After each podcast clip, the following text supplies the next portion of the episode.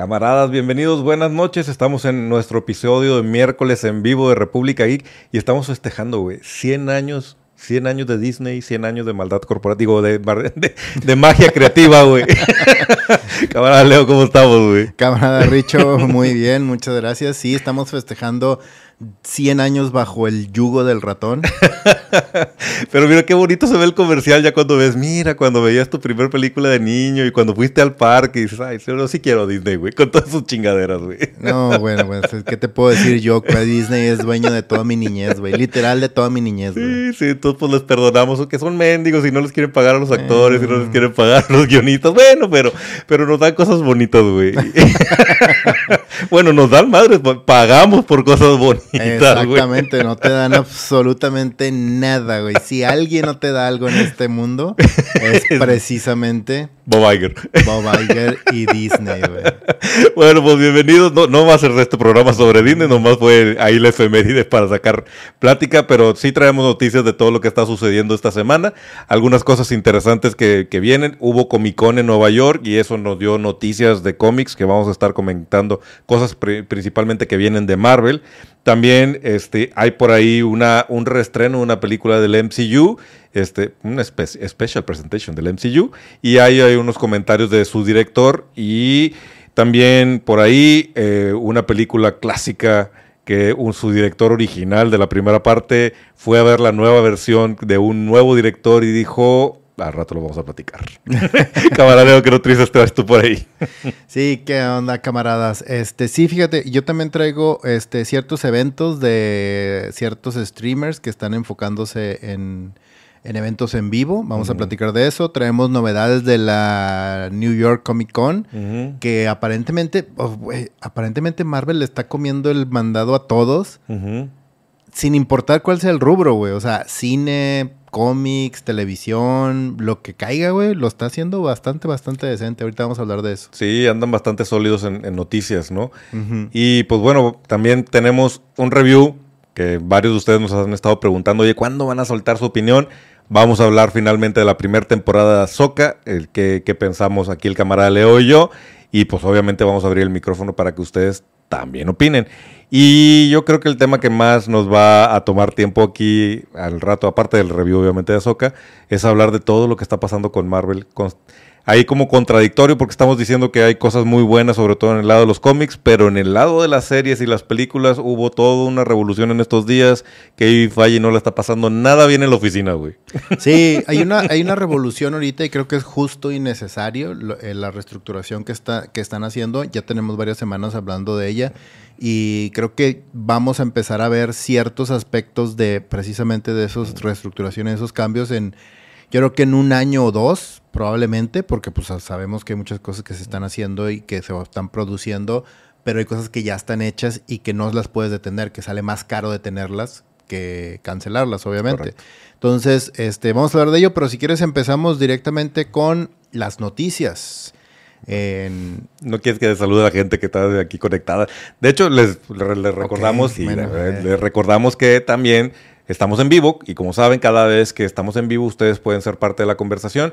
Pónganos sus comentarios ahí en el chat, estén agregando las opiniones y también pues ahí cualquier chiste y, tontería que se nos ocurra, pues adelante, ¿no? Aprovecho para saludar al camarada Fabio que se conectó desde temprano. Dice saludos desde Bogotá, Colombia. Son un bálsamo, un bálsamo en la luz para todo lo que pasa en el mundo, los mejores camaradas. Muchas gracias, camarada Fabio. Muchas gracias, camarada. Saludamos al camarada César Jaime, a IR, a José Luis Mastreta y a Matías Moreno, que están diciendo aquí buenas noches.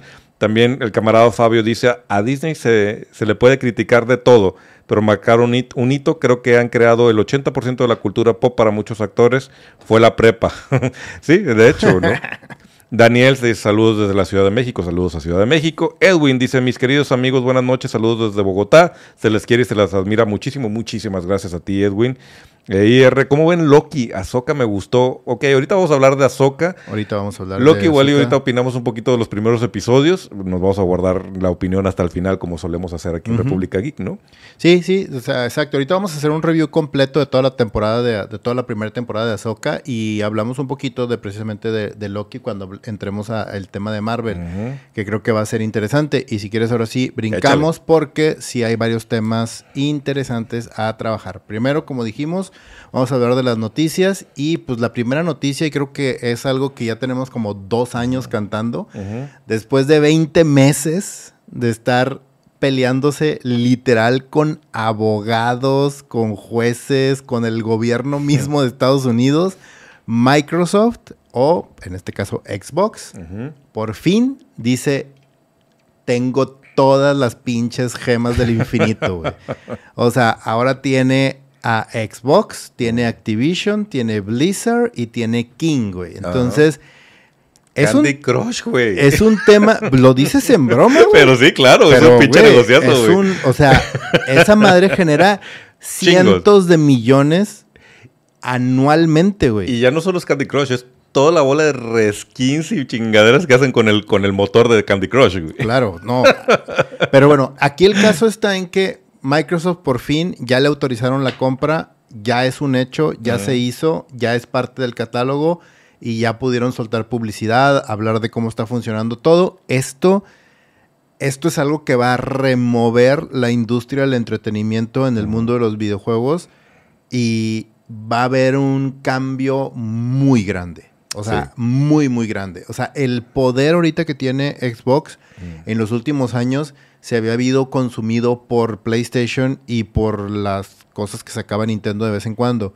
Y había sido un contendiente, sobre todo en el Xbox anterior había sido un contendiente muy grande, en, pero con esta nueva generación entre PlayStation 5 y el Xbox One, vol- volvió a perder esa magia que había conseguido en el 360 Xbox. Entonces, creo que ahorita con estas adquisiciones y con los cambios que está haciendo, la siguiente generación de consolas a seguir y a observar, sobre todo por el contenido. Ojo, el hardware siempre va a estar ahí y el hardware va a ser muy bueno. Es lo mínimo que podemos esperar de tanto de Sony como de Microsoft.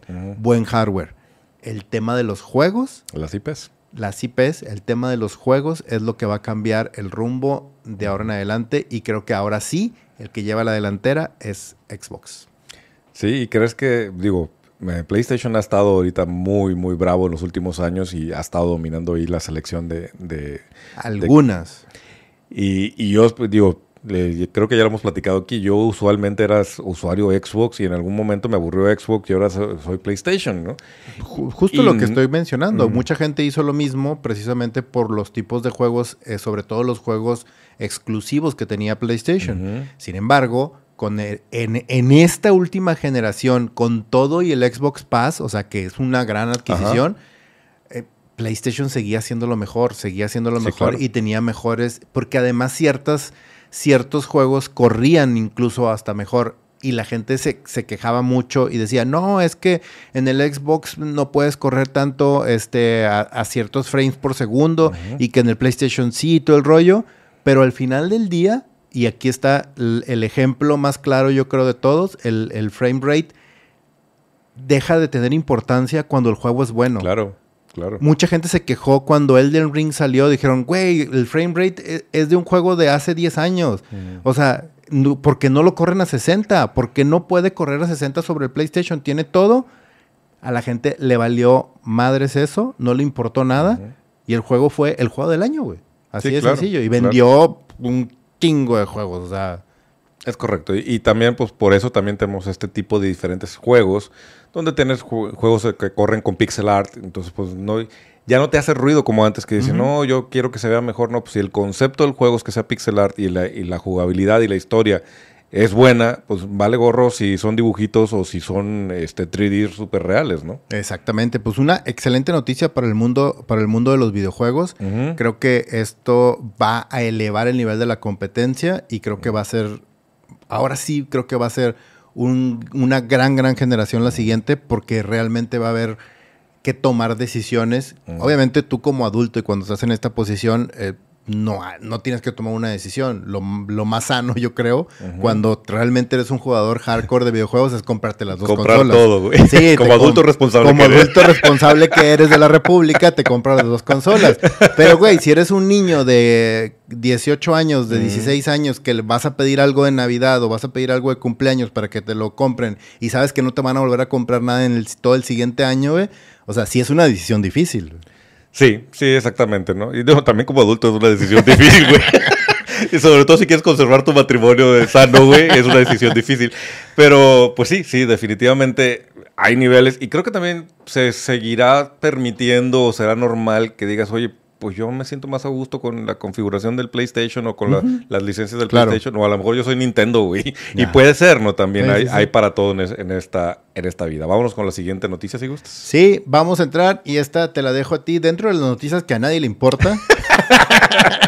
A mí me encantan estas discusiones raras de lo que fue y nunca será, y de lo que pudo ser y nunca será, ¿no? Sony es especial para eso, güey. sí, Sony es especial para eso.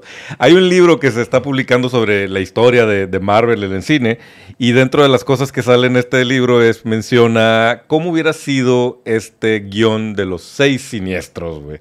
Que, que de hecho hay algo que mencionó el artículo donde lo estaba leyendo y no caía en cuenta y pues sí, sí tiene, tiene toda la razón. ¿Por qué no fueron seis siniestros en esta última película de, de Spider-Man? Porque Sony quiere su película de los seis siniestros. Claro. Entonces, por eso fueron cinco villanos, güey. No son los seis siniestros, güey. Se la están guardando para su, para su película. Pero bueno, entre las cosas que revela, creo que de, la, que de esas que dices tú, Dios de mi vida, la película de los seis siniestros que, que iba a hacer con Andrew Garfield, porque iba a ser un, si recuerdan, en, el en la Iba a ser la tercera parte. en la- de hecho, iba a ser una película aparte que se iba a llamar Los Seis Siniestros, güey.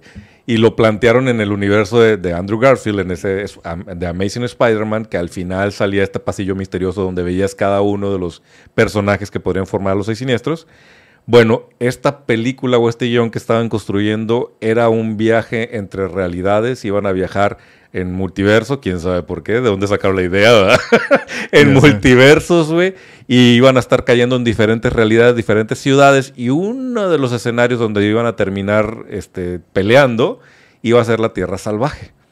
Y había una escena donde Spider-Man montaba un tiranosaurio Rex. Excelente. Qué gran Yo- idea, güey. Todos queríamos ver a... I mean, o sea, todos queríamos ver a Spider-Man montando un tiranosaurio. re- Güey, o sea, ya, o sea, ya, güey, ya, no mamen, o sea, ya, corten ese- esa- esas madres, güey, ¿por qué, ¿por qué lo hacen? ¿Quién sabe? O sea, y cabrón? además, es como, tú, y yo lo hemos platicado varias veces, güey, hay gente que le pagan por hacer eso, güey. sí. O Digo, sea, el no- no monólogo de... Y creo que es uno de tus favoritos y mis favoritos. El monólogo de Kevin Smith as- explicando lo de la araña mecánica en Superman, güey, es maravilloso. Y es esto, Claro, güey, Es sí. un, un productor, un, un ejecutivo diciendo, siempre he querido ver Spider-Man montando un dinosaurio. ¿Por qué, güey? No, se ¿Por vería con madre, güey. no. ¿Qué es esto, güey? Pero No, bueno, bueno. también no sabemos que... de- seguramente iba a apestar como los guiones de Sony, este, sin supervisión. Pero no sabemos exactamente qué tal. Ahora, Tierra Salvaje, güey. Eso hubiera estado cool, pero... No sé, no sé si al final iba a ser algo que nos iba a complacer o íbamos a terminar diciendo, ay, Sony otra vez, cabrón, ¿no? Pues sí, ven, eh, X. Bueno, Eh, bueno, vuelta a la bueno, hoja. No bueno, fue. sí, no fue ya, No pasó. Eh, ya, se acabó. Oh, Seguramente la Tierra Salvaje se la van a guardar para los X-Men, ¿no? Sería como que lo Pues sería lo ideal, sí. sería lo lógico. Sí, sí, sí. Y sí estaría chido un- un- una película sobre la, la Tierra Salvaje, ¿no? Pues sí, no. O sea, la verdad es que hay ciertos temas que vale la pena ni siquiera mostrar. Y el hecho de que sean canon en los cómics tampoco significa que No los vayas a meter a no fuerzas. O sea, no, no, no tienes que tenerlos. No todo vive en live action, ¿verdad? Hay cosas que simplemente tienen sentido en los cómics o en la página Ajá. dibujadito y ya traducido a live action, no. Sí, Pero bueno, vámonos con la siguiente, con la otra noticia que sí es noticia. La otra noticia que sí es noticia, y esto sí es muy, muy interesante, es que ya ven, camaradas, que existe un sitio web que se llama Box Office Pro. Ellos se dedican a hacer todos los parámetros, métricas y toda la data de las compras y del eh, y de cómo va a funcionar la taquilla dentro de eh, las películas. Ellos pronosticaron perfectamente los últimos dos fracasos horribles. Es más, hasta menos creo que fue el tema del fracaso cuando surgió este Blue Beetle y The Flash. La taquilla estaba esperando como 60, 70 y que ya era un fracaso, The Flash hizo como 35 el primer fin de semana. O sea, le fue del nabo. Y uh, con Blue Beetle fue exactamente lo mismo. Dijeron, van a ser como 60. Y la gente incluso dijo, no, vamos al cine y vamos a apoyar la película. Y trataron de ir y de, de hacer algo con la película. No pasó los 60 el primer fin de semana. Entonces, sus proyecciones son bastante acertadas. Toda la data, ellos tienen años dedicándose a esto.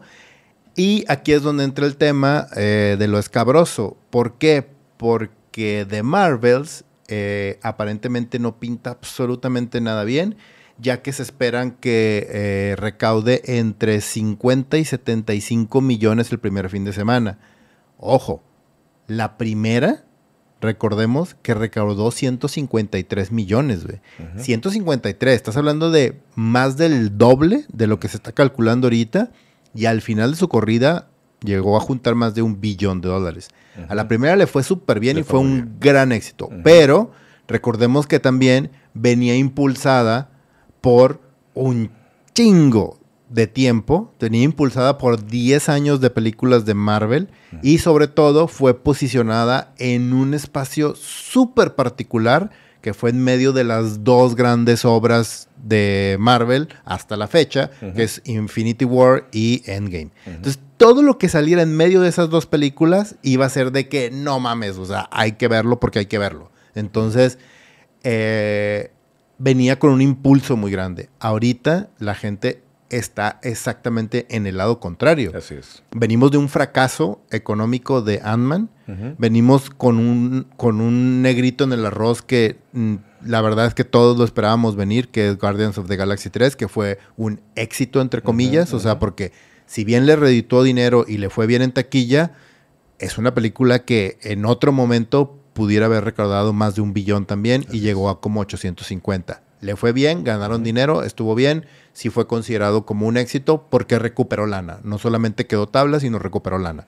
Entonces, mm, caso contrario de Ant-Man que quedó tablas. O sea, entonces si haces algo y no te genera lana después de todo el tiempo, inversión y todo lo que estás haciendo, sí es un problema. Y ahorita, todo el tema de Marvel viene acarreando con una pésima serie de televisión que fue Secret, Invasion, por otra pésima película que fue eh, Ant-Man and the Quantumania, por una serie de televisión que no fue tan bien recibida como este Miss Marvel, eh, con otras críticas también de series que no han funcionado como She-Hulk. Eh, y, películas que han estado decentes, pero que nadie ha visto y que se, se, siente como sin brújula y sin, un, sin una línea argumentativa clara eh, por ejemplo, como Werewolf by Night, etcétera. O sea, sí, sí hay como que ciertas cosas que han estado causando esto y ahorita eso es lo que está haciendo que se estén replanteando muchísimas cosas dentro de Marvel precisamente por este tema. Porque saben que probablemente de Marvel vaya a ser el peor fracaso o la peor película en la historia de Marvel. O sea, que realmente los va a hacer perder dinero. A lo mejor no va a ser una catástrofe así horrible como lo fue en su momento de Flash, pero puede ser un golpe bastante duro y ya, ya se están preparando para eso. Sí, aquí también lo que estamos viendo, y fue un tema que creo que hemos platicado en años anteriores, Marvel estaba como con una corazón, así que su armadura de Iron Man. veías que hacían cosas que no estaban tan buenas, hablando de Iron Man específicamente, pero estaba tan bien cimentada la marca y tenía tantos éxitos y tantas cosas que esperar sobre hacia dónde iba este universo que aguantaba los golpes, aguantaba el hecho de que, de que una tercera de, de Iron Man fue espantosa, güey. Aguantó el hecho de que la segunda de Thor también fue un fracaso en muchos sentidos, güey. Pero la, la, franquicia seguía sana, sana, sana. Ahorita ya estamos viendo ahora sí un declive. Ya no estamos hablando del nivel artístico que evidentemente está pasando algo ahí, ahí con decisiones ejecutivas que no permitieron que las cosas fluyeran como deben ser pero estamos viendo un declive de la marca. Y ahí es donde las cosas se ponen peligrosas para cualquier IP, no solo Marvel, DC o Star Wars. Sí, creo que ah, y ahí el tema, y a, mucha gente puede decir, no, es que sí, que no, que esto, que lo otro, bla, bla, bla, pero aquí el problema es Disney. Para bien o para mal, cuando estás dentro de Disney, o sea, entras en un mundo corporativo de una maquinita aceitada de generar dinero, generar productos, generar este, generar estrellas, güey, generar películas y, generar IPs. Que ellos saben que van a, van a trabajarlo. O sea, y ahorita vamos a hablar de eso en Azoka, precisamente. Y además, no nos hagamos locos. O sea, realmente lo que nos gusta son hamburguesas. O sea, las, las los productos de Marvel, de Star Wars y DC y todo lo que hay en la República, por lo general, son de receta, güey. Son de caja, güey. Que de repente alguien dice, esta hamburguesa le voy a poner tocino y tú dices, ah, caray, qué bien sabe con tocino, güey. Es otra cosa, güey. Pero en realidad son productos que están hechos para funcionar y para mantener la máquina haciendo dinero. Güey. Ahí no estoy de acuerdo contigo. ¿Que no son de que no son de producto de caja las películas de Disney? Pues claro que son fórmula, güey. Ah, no, las, mm. las, de Disney como, mm. eh, como empresa sí, las Disney sí. sí, entonces el hecho que Marvel, Star Wars y todas estas entren a esta maquinita que tú mencionas. Pixar. Pixar, los convierte en eso, güey. Ese es el problema más grave y ahí es donde probablemente, digo, ahí es donde iba a levantar la mano yo y decir mm. que no estaba tan de acuerdo. O sea, él es, les voy a, te voy a poner un ejemplo súper claro que estoy seguro, no solamente que entiendes perfecto, sino que además lo has vivido. Disney es la típica empresa corporativa que contrata a una agencia de publicidad para ser creativa o porque es creativa para que haga lo mismo de siempre y decirle qué hacer, pero tengo a la agencia más creativa conmigo. Sí, sí, sí, sí Así. eso. Y después de un tiempo o truena la agencia o te comes a la agencia o simplemente la despides porque no me hiciste nada creativo. Cabrón, no me dejaste hacer nada creativo. O, porque esa agencia pasó de moda, güey, y ya no tiene las ideas más frescas porque llegó una, una agencia más joven y fresca, güey. Y no significa que la otra termine siendo mala, sino que simplemente ya no me, no me sorprende. En el modelo de, de Disney de hacer películas, al final de cuentas, los señores están ahí para hacer dinero, güey. Y entonces agarras esta propiedad interesante que al parecer todo el mundo quería, Marvel, y entonces dejas, y, pero como todavía no la entiendes y no la quieres tocar, pues dejas que un John Favreau, que ciertos creativos le metan su cabeza y salen cosas brillantes, o de repente le pegas al grano y te traes a unos Russo Brothers y te hacen un endgame, ¿no? Pero dentro de eso, pues también, pues corriste a Edgar Wright, güey. Y Edgar Wright tenía una visión muy particular de cómo quería su película de Ant-Man, güey. Y nunca sabremos si iba a ser mejor película de Ant-Man que la que vimos, güey. A final de cuentas, esa es la máquina, güey. El problema con la máquina es cuando se empieza a oxidar y empiezas a darnos cosas porque tiene que salir la producción de hamburguesas. E, e, ese es el problema más grande. La producción de hamburguesas nunca se ha detenido, güey. No. Y, el, y ahí está el rollo. O sea, el rollo es cuando llega alguien y te dice, güey, tengo a un lado, o sea, un camión lleno de puros bistecs de carne premium. Ajá. ¿Cómo la metemos a tu producción? No, pues es que lo único que puedo hacer es pues ahorita, pues revuélvela con la carne de las hamburguesas, güey. Al final del día así es. Y por más premium, por más, por más top que sea la calidad de esta carne, si la metes en medio de las hamburguesas se va a, tener, va a terminar diluyendo. O sea, tristemente, ese, ese ha sido el caso de Pixar.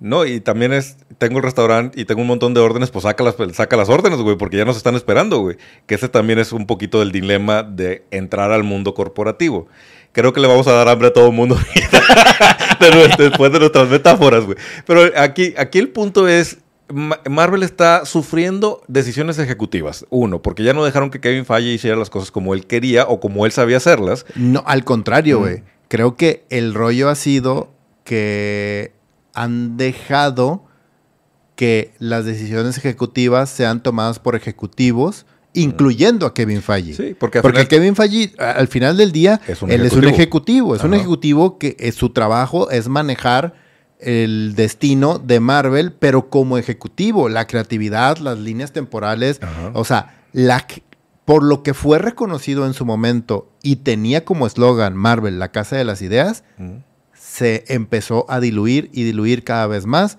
porque todas las decisiones estaban siendo tomadas no en base a la creatividad o al desarrollo de personajes o una línea hacia dónde queremos dirigir esta empresa y estos personajes, sino se empezó a tomar esas decisiones basados en qué tanto dinero nos va a dejar, cuánto nos va a costar y cómo podemos sacarle más dinero a esto. Sí, y a final de cuentas, Kevin Feige como personaje ejecutivo, pues también recibe órdenes. Y dice, oye, pues de esto que estás haciendo quiero cinco más. Y dice, ay cabrón, pero es que no nos va a dar el tiempo, ¿no? A cinco más. Y entonces él tiene que resolver, ¿no? Y eso es un poquito lo que ha pasado en el, en el, en el mecanismo, ¿no? Pero hacia afuera, y creo que también es una reflexión interesante, nosotros como audiencia no somos los que dejamos las grandes taquillas, güey. Los que dejan las grandes taquillas son las audiencias generales. Y si nosotros salimos del cine diciendo, pues, ah, eh, Quantum Manía estuvo pedorra, güey, lo hemos dicho muchas veces, tu vecino que no lee cómics, pues no se va a parar al cine, güey. Y, y conforme nosotros mismos, que somos los fanáticos, que somos los que defendemos a capa de espada estos productos, empezamos a decir, Secret Invasion estuvo muy mala, híjole, Loki está 2-3, ay, Ahsoka. Y empiezas a hablar de eso, el público en general empieza a adoptar esa mentalidad de Marvel ya no está tan bien. Y eso le pega a la taquilla general, porque cuando antes un Endgame decía, todo, toda nuestra comunidad estaba diciendo, no mames, esta va a ser la mejor película del año, tenemos que irla a ver, y entonces contagiábamos al resto de, de audiencia y iban y rompían récords de taquilla, ahora estamos haciendo lo contrario, porque estamos diciendo, no está chido, no está chido, y entonces la gente que no le interesa, quien, que no sabe quién es Miss Marvel y no le interesa, pues ¿para qué me paro a verla? Si el que los, a los que les gustan no les está gustando, y entonces empieza a permear la idea de la máquina está rota, y ahí es donde una IP empieza a batallar, porque típicamente esto deriva en un ejecutivo diciendo Marvel ya no deja dinero, bye. Eh, Sí y no. O sea, sí estoy de acuerdo con lo que mencionas. Mm. Siento que hay más variables eh, dentro de toda esa expectativa. O sea, porque al final del día, mira, es como decía Ogilvy, güey. Mm. O sea, no, no, puedes, no puedes estarte quejando del consumidor porque No, el consumidor es tu esposa, güey. el consumidor es tu hermano, el consumidor es tu papá. Entonces, eh, más allá de eso, de, de ese, de ese problema de, de tratar de repetir fórmulas y de hacerlos, y de o de o de que les llame la atención a la gente que le gusta o que no le gustan los cómics, siento que es más bien un tema precisamente de esa repetición. Desde creo que desde los últimos tres años ujú. ha habido una, tal vez dos películas que sean diferentes a todas las demás que hemos visto. Sí, sí. ¿Por qué? Porque siempre cuando lo vemos es siempre es un rollo de que ves la película y dices tú, "Ah, esta película ya la vi, Ya sabe igual. me sabe igual. Y lo único que cambia es que este güey, en lugar de ser azul, es rojo. Y este güey, ahora en lugar de ser rojo, es asiático. Y este güey, en lugar de ser asiático, ahora es negro. Y en lugar de ser así, entonces, en lugar de ser negro, ahora es mexicano. Entonces, no cambia absolutamente nada. Y la gente se queda así como que, "Ah, pues es que ya lo vi, güey. Entonces, ¿dónde está la parte original? ¿Dónde está la parte creativa? ¿Dónde está la parte que me está cambiando o me está llevando hacia algún lado? Y es un poco, por ejemplo, lo que está pasando ahorita con DC. O sea, de que dicen las últimas tres películas es, güey, pues, pues eh, no, hay, no hay para dónde hacerse. Estas películas ya las vi y además me están diciendo que ya se cambió todo, que se va a resetear, que esta película no importa. Entonces, pues, ¿para qué la veo, güey? O sea, Sí, sí. Y, y a lo que voy con el punto de la, de la marca es que como se va diluyendo el poder de la marca, pues deja de ser la máquina poderosa de hacer dinero, que la gente va a ver la película solo porque tiene el logotipo. O sea, ya no es... Creo que a DC le pasó antes, que llega un momento en que pues la gente dice, pues como que eso, ese universo nunca cuajó, ¿no? Y como que la misma gente que le gusta los cómics dice que no. Entonces, pues ya no, no es algo que voy a seguir fervientemente ni me voy a parar al cine, pase lo que pase, a ver qué es, ¿no? otra vez, sí y no. Porque, ¿qué pasó con Batman? Batman fue un éxito. O sea, de Batman de Pattinson fue un éxito. O sea, realmente sí, le fue bien. O sea, eh, güey, le generó más de 200 millones de Por- ganancia directa. Porque la marca Batman sobrevive a la marca DC, güey. O sea, Exactamente, porque la marca ahí tiene un peso y una importancia más grande. Si tú sacas otra película de Spider-Man, te aseguro que le va, va a Ah, generar otro, claro, otro billón. claro. Porque la marca Spider-Man super. Pero ¿qué pasa con estos nuevos personajes que nadie conoce, como Miss Marvel, güey? Entonces tienes que presentarlos de una forma original, diferente, o sea... Y, en- y que envueltos en la, ma- en, la ma- en la marca Marvel pudieran haber funcionado como fue Ant-Man en la 1, güey. Que nadie sabía quién chingados era Ant-Man, pero las, el resto de películas de Marvel estaban chidas. Tiene el sello Marvel, déjame voy a ver qué es, güey. O todas las otras, las otras, la Black Panther, güey. Black Panther nadie tenía más que nosotros, los que, los que comemos y vivimos de la República, sabíamos de qué trataba el personaje. Sí, ¿Por qué pero- fue el reto de pero- gente verla, pero porque fue era un- Marvel y porque a la gente le gustó. No, pero acuérdate que también el planteamiento de Black Panther sí fue diferente. No era el típico superhéroe, no estaba en la típica ciudad, no era la misma historia de siempre. O sea, sí había un, giro de tuerca completamente diferente. O sea, igual lo Iron que Man. fue lo que sucedió con, Iron con- Man. Ajá, fue lo que sucedió con Iron Man, fue lo que sucedió con Guardians of the Galaxy. Fue, o sea, e- el presentar a los personajes de una forma original y diferente sí funciona. O sea, sí, y pero es el piensa en. Iron Man 2 y Iron Man 3, que ya iban, ya iban con el vuelito de la marca, entonces es Iron Man, es Robert Downey Jr., es Marvel, la voy a ver, híjole, no estuvo tan buena, viene la 3, la voy a ver porque es Iron Man, es Marvel, y pues aguantas el hecho de que la película estuvo mediocre, güey. Sí, nomás que ahí ya estás hablando de otro tema porque estás hablando del novelty, o sea, estás hablando de los primeros tres años de Marvel y no estás hablando después de 18 años y ya súper saturado con 60 películas y series de televisión y todo el rollo. Y dices tú, ok, pero entonces, pues Bueno. estoy viendo exactamente lo mismo otra vez. Guardianes de la Galaxia. Sí, por eso eh, fue lo que mencioné. Guardianes de la Galaxia sí fue una bocanada de aire fresco. Sin embargo, sí no le fue, tampoco fue el trancazo de taquilla porque la marca ya viene dolida, güey. Sí, claro, porque ya estás. Sin embargo, le fue bien. O sea, ¿qué Sí, tal? sí. ¿Qué tal si no le hubiera ido bien? Sí, no hubiera sido otro caso como otro Flash, otro, otro Quantum Manía o detrás de, de estas cosas. La marca importa, es lo que, ese es el, el punto que, que- al que quiero llegar con esto. Y, y creo que el- uno de los principales problemas que trae Disney ahorita, con Marvel en particular, es, Y con Star Wars. y con Star Wars Y con. Pixar. Y, y con Pixar.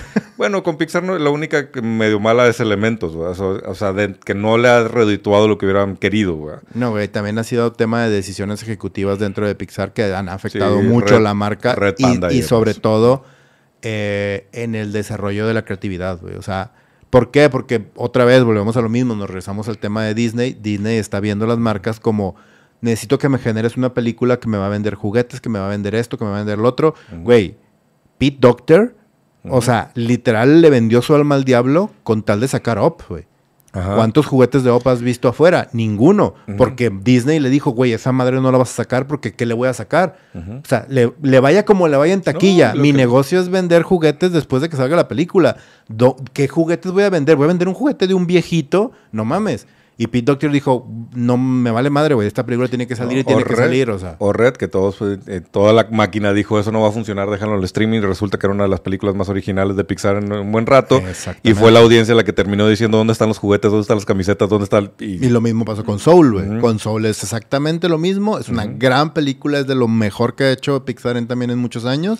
¿Y dónde están los juguetes? O Güey, sea, pero sí. nos fuimos a una super discusión hasta arriba, hasta arriba, hasta arriba, y ya no hablamos de Marvels, que el tema aquí es, pues está proyectando para ser un fracaso económico y creo, digo, y lo vimos un poquito con Blue Beetle que decíamos, hijo, tenemos toda la buena intención de que le vaya bien por el proyecto, por el alma, por lo que hay detrás, pero no se ve como que vaya a levantar. ¿no? Y Marvels Sí. creo que pasa lo mismo. Y, Sí. y- y lo hemos platicado. A mí como, como propiedad, Capitana Marvel me gusta. Miss Marvel me parece que la niña es sensacional como, como Kamala. Pero no creo que ni la carisma de Imala, de Imala sea Ah, suficiente para levantar sé. la taquilla. ¿no? Vamos a ver, vamos a ver cómo le va con eso, porque sí. Y bueno, pues vamos a aventarnos las demás noticias porque ya nos tardamos mucho aquí. O sea, Bueno, déjame, déjame saludar un poquito a la gente porque sí andan aquí en varios comentarios. Este Fabio dice, a Disney se le puede criticar de todo, pero marcaron un hito, creo que... Ah, bueno, esto ya lo había leído. Y luego dice por acá... ah, Matías dice, Azoka me dejó de ver y mucho esperaba más de Filoni. Al rato hablamos de Filoni, este, Azoka. Luis Gómez dice, saludos camaradas desde el autobús camino a mi hogar. Ok, buen viaje, espero que llegues con bien. Ah, prepárate los aplausos. Tadeo Garza dice, buenas, primera vez que los veo en vivo. Bienvenido camarada, Ah, Achievement Unlocked. Este, Matías, Disney era, era entrañable en sus principios, fenomenal en los noventas, pero de repente se volvió el Imperio Galáctico. Hoy es una empresa sin alma, en un descuido siempre lo fue, pero lo sabía dis- disimular. Pues sí, Siempre lo fue. Sí, es una empresa al final de cuentas, ¿no? Este, Luis, a mí desde el Play 1 me ganó con Silent Hill, pe- pe- ¿es- ¿qué? PlayStation. Pepsi Man y el Crash. Ah, Pepsi Man, ok. Este, seguro estas ideas de Avirat. Este, hola, hola, llegué, saludos desde la Barranquilla, Colombia, saludos hasta allá. Y ahorita le seguimos, hay bastantes me- mensajes, aquí. ahorita nos ponemos al, al tiro con los mensajes. Muy bien, perfecto. Pues seguimos. Estas vamos a aventarnos las siguientes noticias que son un poquito más cortitas. Este, y vamos a hablar acerca de. Pues que Netflix acaba de anunciar que va a tener su propia Comic Con Pues en es vivo. segundo tercer año de la Geek Week. Sí, ¿no? la Geek Week. Sí, exacto. Este, sí, aquí lo interesante es como que no están impulsando YouTube, que ahorita lo comentábamos fuera de cámaras, pues tiene que ver un poquito con competencias, pero impresionante, Netflix ahí despacito, despacito se ha armado de buenas armas en la República, porque Sí. en Geeked Week vamos a ver novedades sobre Avatar, que pues se ve como que viene bien, eh, la última temporada de Stranger Things, Vamos a hablar de Rebel Moon, que te- tú y yo estamos muriendo por saber de Rebel Moon. No, a ver si no bueno, nos cae la boca bueno, Zack Snyder, shot. Exactamente. Sí. Vamos a ver cosas de Scott Pilgrim, vamos a ver Umbrella Academy última temporada, vamos a ver qué, cuál es, qué, qué le depara el futuro a One Piece y el problema de los tres cuerpos que también viene para Netflix. Sí, la verdad es que ahorita todas las licencias que trae Disney, digo Disney, que trae este Netflix y lo que está presentando, se, ven, se, ven, se ven, súper interesantes. Y la verdad, sí, el problema de los tres cuerpos y Avatar, yo creo que son de las apuestas más grandes que, que ahorita trae Netflix. Yo espero que no la rieguen. One Piece fue una gran, grata sorpresa, grata sorpresa. Espero que suceda lo mismo. Y de hecho, déjame de una vez mostrarte las imágenes que salieron de Avatar se ve bien. A, mí me gustan mucho. Se ve una producción bastante decente. No se ve nada caricaturesco, no. se ve nada. Se ve bien producida. Yo solamente espero que sigan manteniendo el alma de la serie original y que sea así, que piensen un poquito, incluso como El Señor de los Anillos, de que vamos a grabar todo, la historia tiene un fin, se acaba aquí, aquí termina y vamos a empezar a soltarla poco a poco en episodios, que funcione como debe funcionar, tres, tres temporadas se acaba, tres temporadas de, ¿qué te gusta? 10, 12 episodios. Quitas muchos episodios de relleno que habían dentro de la serie normal, porque al, final de cuentas era una caricatura de Nickelodeon. Entonces, cada temporada había fácilmente unos 3, 4 de relleno o que puedes meter esas aventuritas en medio de la historia en episodios de 40 minutos, de una cosa así. Y creo que puede funcionar muy, muy bien. Y el problema de los tres cuerpos, híjole, el tráiler se ve increíble. Se ve muy bien. Vamos a ver qué novedades nos sueltan. recordemos que estos son varios días en vivo en diferentes redes sociales y probablemente decidamos que ahorita que parece que Netflix lo va a intentar transmitir en vivo por Netflix. Por Netflix, sí. Ya, ya ha hecho ese, ese experimento, que es lo que te había comentado. Creo que en el final de una serie Ah, no me acuerdo si fue Love is Blind o esas madres de reality shows intentaron hacer un final así. Hubo ahí ciertos problemas, en unos lugares se vio bien, en otros no, pero creo que aprendieron de eso y ahorita e, este evento creo que lo quieren hacer igual en vivo. 6 al 12 de noviembre y pues seguramente pasando el Geek Week pues tendremos aquí noticias y platicaremos de las cosas que revele Netflix. Así es. ¿Te parece si le doy un, otro bajoncito aquí a los comentarios que traemos pendientes? Ok. Eh, Jorge Luis, saludos desde León, Guanajuato, saludos hasta allá. Edwin dice, Marvel se subió el ego y comenzó a pensar que le iban a comprar cualquier porquería solo por marca. Eso es lo que termina siendo cuando los ejecutivos agarran poder y no es exclusivo de Marvel ni de Disney. Creo que pues incluso lo hemos visto con Apple y lo hemos visto con otro tipo de marcas, ¿no? con todas. Con todas prácticamente. Llega a suceder que luego se te da la soberbia, yo soy el mago que hace que la industria se mueva y pues no, también puedes cometer errores. Matías dice, la bronca es que nos quisieron obligar a que nos gusten sus hamburguesas veganas, gluten free, y nosotros no, nos gustan las tradicionales. Antonio Vilchis dice, ya mis gurús, párenle, ni estoy cenando por estar en vivo y ustedes hablando de comida. Ay, perdón, ahí nos dicen que están cenando porque tenemos, traemos hambre, leo yo. Ya Diego, Diego dice, me acuerdo del domingo de tu cumpleaños, hacían referencias y comparaciones con bebidas, ahora están haciendo con hamburguesas. algo pasa con nosotros. Pues es que no nos ven cómo estamos, o sea. O es comida o es alcohol, güey. O sea, esta panza no es de gratis, güey. Esta panza no es de gratis. Pura felicidad. Exactamente. Dice Luis Gómez, creo que Disney donde la cagó fue en buscar la generación de niños de un madrazo y yo hacer y no hacerlo poco a poco. Dices tú al comprar Marvel y, Star Wars de golpe, podría ser. Y yo no, no creo que sea eso. Más bien es creo que no han sabido manejar correctamente las franquicias y han querido. Eh, creo que el, mayor problema es que han querido utilizar una fórmula en algo en que no aplica. Exacto, sí. Eso creo que por ahí es por donde más... Y abusaron de la fórmula, porque sí, si bien estas son cosas de fórmula, pues si llega un momento en que, compadre, sí, pero pues ponle, ponle algo, échale aguacate, güey, échale algo distinto para que se sienta eh, diferente, ¿no? Dice por acá, empresas transnacionales que vendan hamburguesas patrocinen República Geek. En eso estamos, estamos en lo que estamos buscando, güey. Vamos a ver si encontramos. Y pregunta IR, ¿están viendo generación B de Prime? Está buenísima, güey. Sí, está yo, buena. Yo, yo, no, yo acabo de empezar a verla nomás, nomás he visto el primer episodio y ya está ahí. Qué sorpresa, güey. O sea, yo realmente pensé que iba a ser un spin-off así de, ah, pues vamos a darle a pasar un rato y no. Estoy... Le está yendo bien, le está yendo y bien. le dieron una buena vuelta. O sea, no es lo que hubiera esperado así como de un show de adolescentes mm. llevándolo al extremo de, ah, sí toman alcohol y sexo y demás. No, realmente hay una intriga y la historia está buena, está profunda, güey. Sí me está gustando. Igual lo comentaremos ya cuando avancemos, ¿no? Siguiente noticia, eh, hablando de compras, Miramax, la temible y horripilante Miramax, acaba de comprar los derechos de Halloween.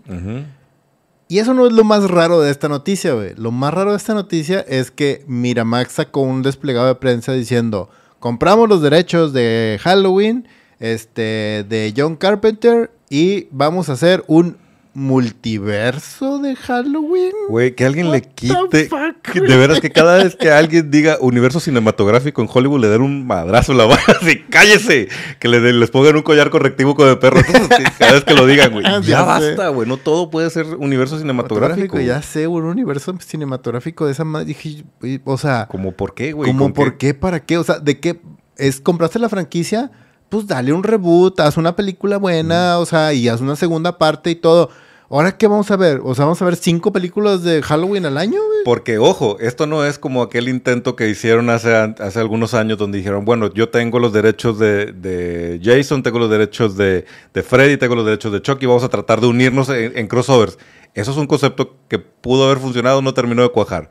Pero un multiverso o un universo cinematográfico de Michael Myers ¿Qué pedo, güey? Y mira que me encanta el personaje, güey, pero ¿por dónde los tiras, güey? O sea, ¿cuáles, ¿cuáles son estas ideas complementarias? No sé, güey, está bien raro eso, porque además es lo que te digo, o sea, si, si vas a crear un universo cinematográfico alrededor de esta franquicia, entonces, ¿qué va a hacer? O sea, o sea, Michael Myers va a ser una fuerza divina, va a ser algo que le sucede a las personas como Sleepy Hollow, que, que, vas a ser Michael Myers en la Edad Media, Michael Myers en la actualidad, Michael Myers en el futuro, o sea, ¿what? Deja tú, están analizando hacer una serie de televisión. O sea, yo creo que vieron lo que hicieron con Chucky y dijeron, ah, nosotros podemos tenerlo con Michael Myers. No, güey, o sea, no funciona con todos. Y no creo porque además Chucky es un caso especial por la personalidad del personaje, ¿no? Sí. No creo que funcione con Michael Myers. No sé a qué le van a tirar. Bueno, quién sabe. A lo mejor una de esas nos sorprenden. Pues sí. Como Chucky o como Cobra Kai, ¿no? Y salió toda una franquicia de algo que pensabas que no tenía más tela de dónde cortar. Pues sí, puede ser, puede ser. Siguiente noticia en la noche. Ay, siguiéndolo escupiendo a Marvel y el pobre Kevin Feige, que de verdad lo siento por él, güey. Me, si, lo, si ahora en lugar, si me lo topara en Comic Con, güey, en lugar de tomarme una foto, le digo, güey, déjame te doy un abrazo, güey. te, entiendo, compadre, te entiendo. Pobre, güey. Aquí el asunto es, todavía no es oficial, pero no me sorprendería que lo hicieran oficial pasado mañana o ahorita mismo mientras estamos en vivo. Todo parece indicar que van a cancelar Wonder Man.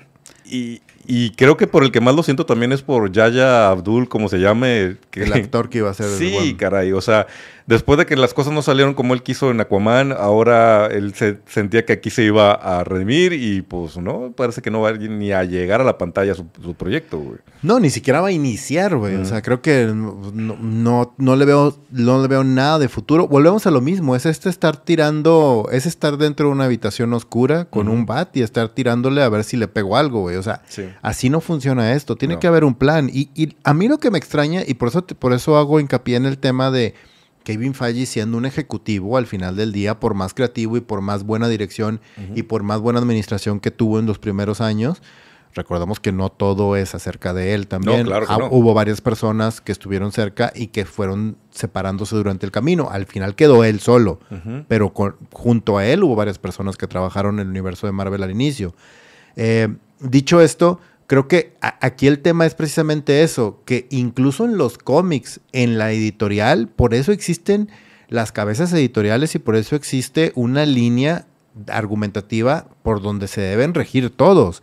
O sea, y esa línea creo que la perdieron hace mucho tiempo y se dedicaron simplemente a sacar cosas porque sabían que todo les iba a generar dinero y no es cierto.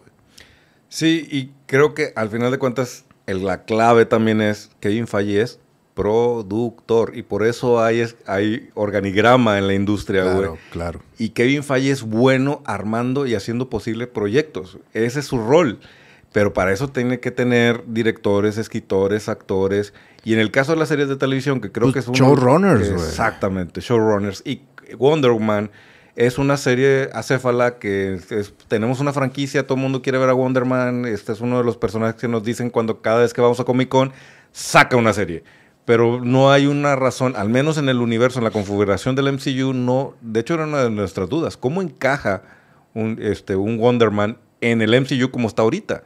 Porque incluso si, si lo vemos, o sea, eh, si lo vemos en retrospectiva, creo que la, la única serie que realmente le ha funcionado a Marvel como este como este, eh, ¿cómo se le llama cuando es, cuando es impulsado? Como este, como este resorte de alguna manera para impulsar una película o para lanzar algo, ha sido WandaVision, güey. Sí. ¿Por qué? Porque, Loki. porque ayudó, no, porque Loki no, no despega o no se pega absolutamente con nada a nivel cinematográfico.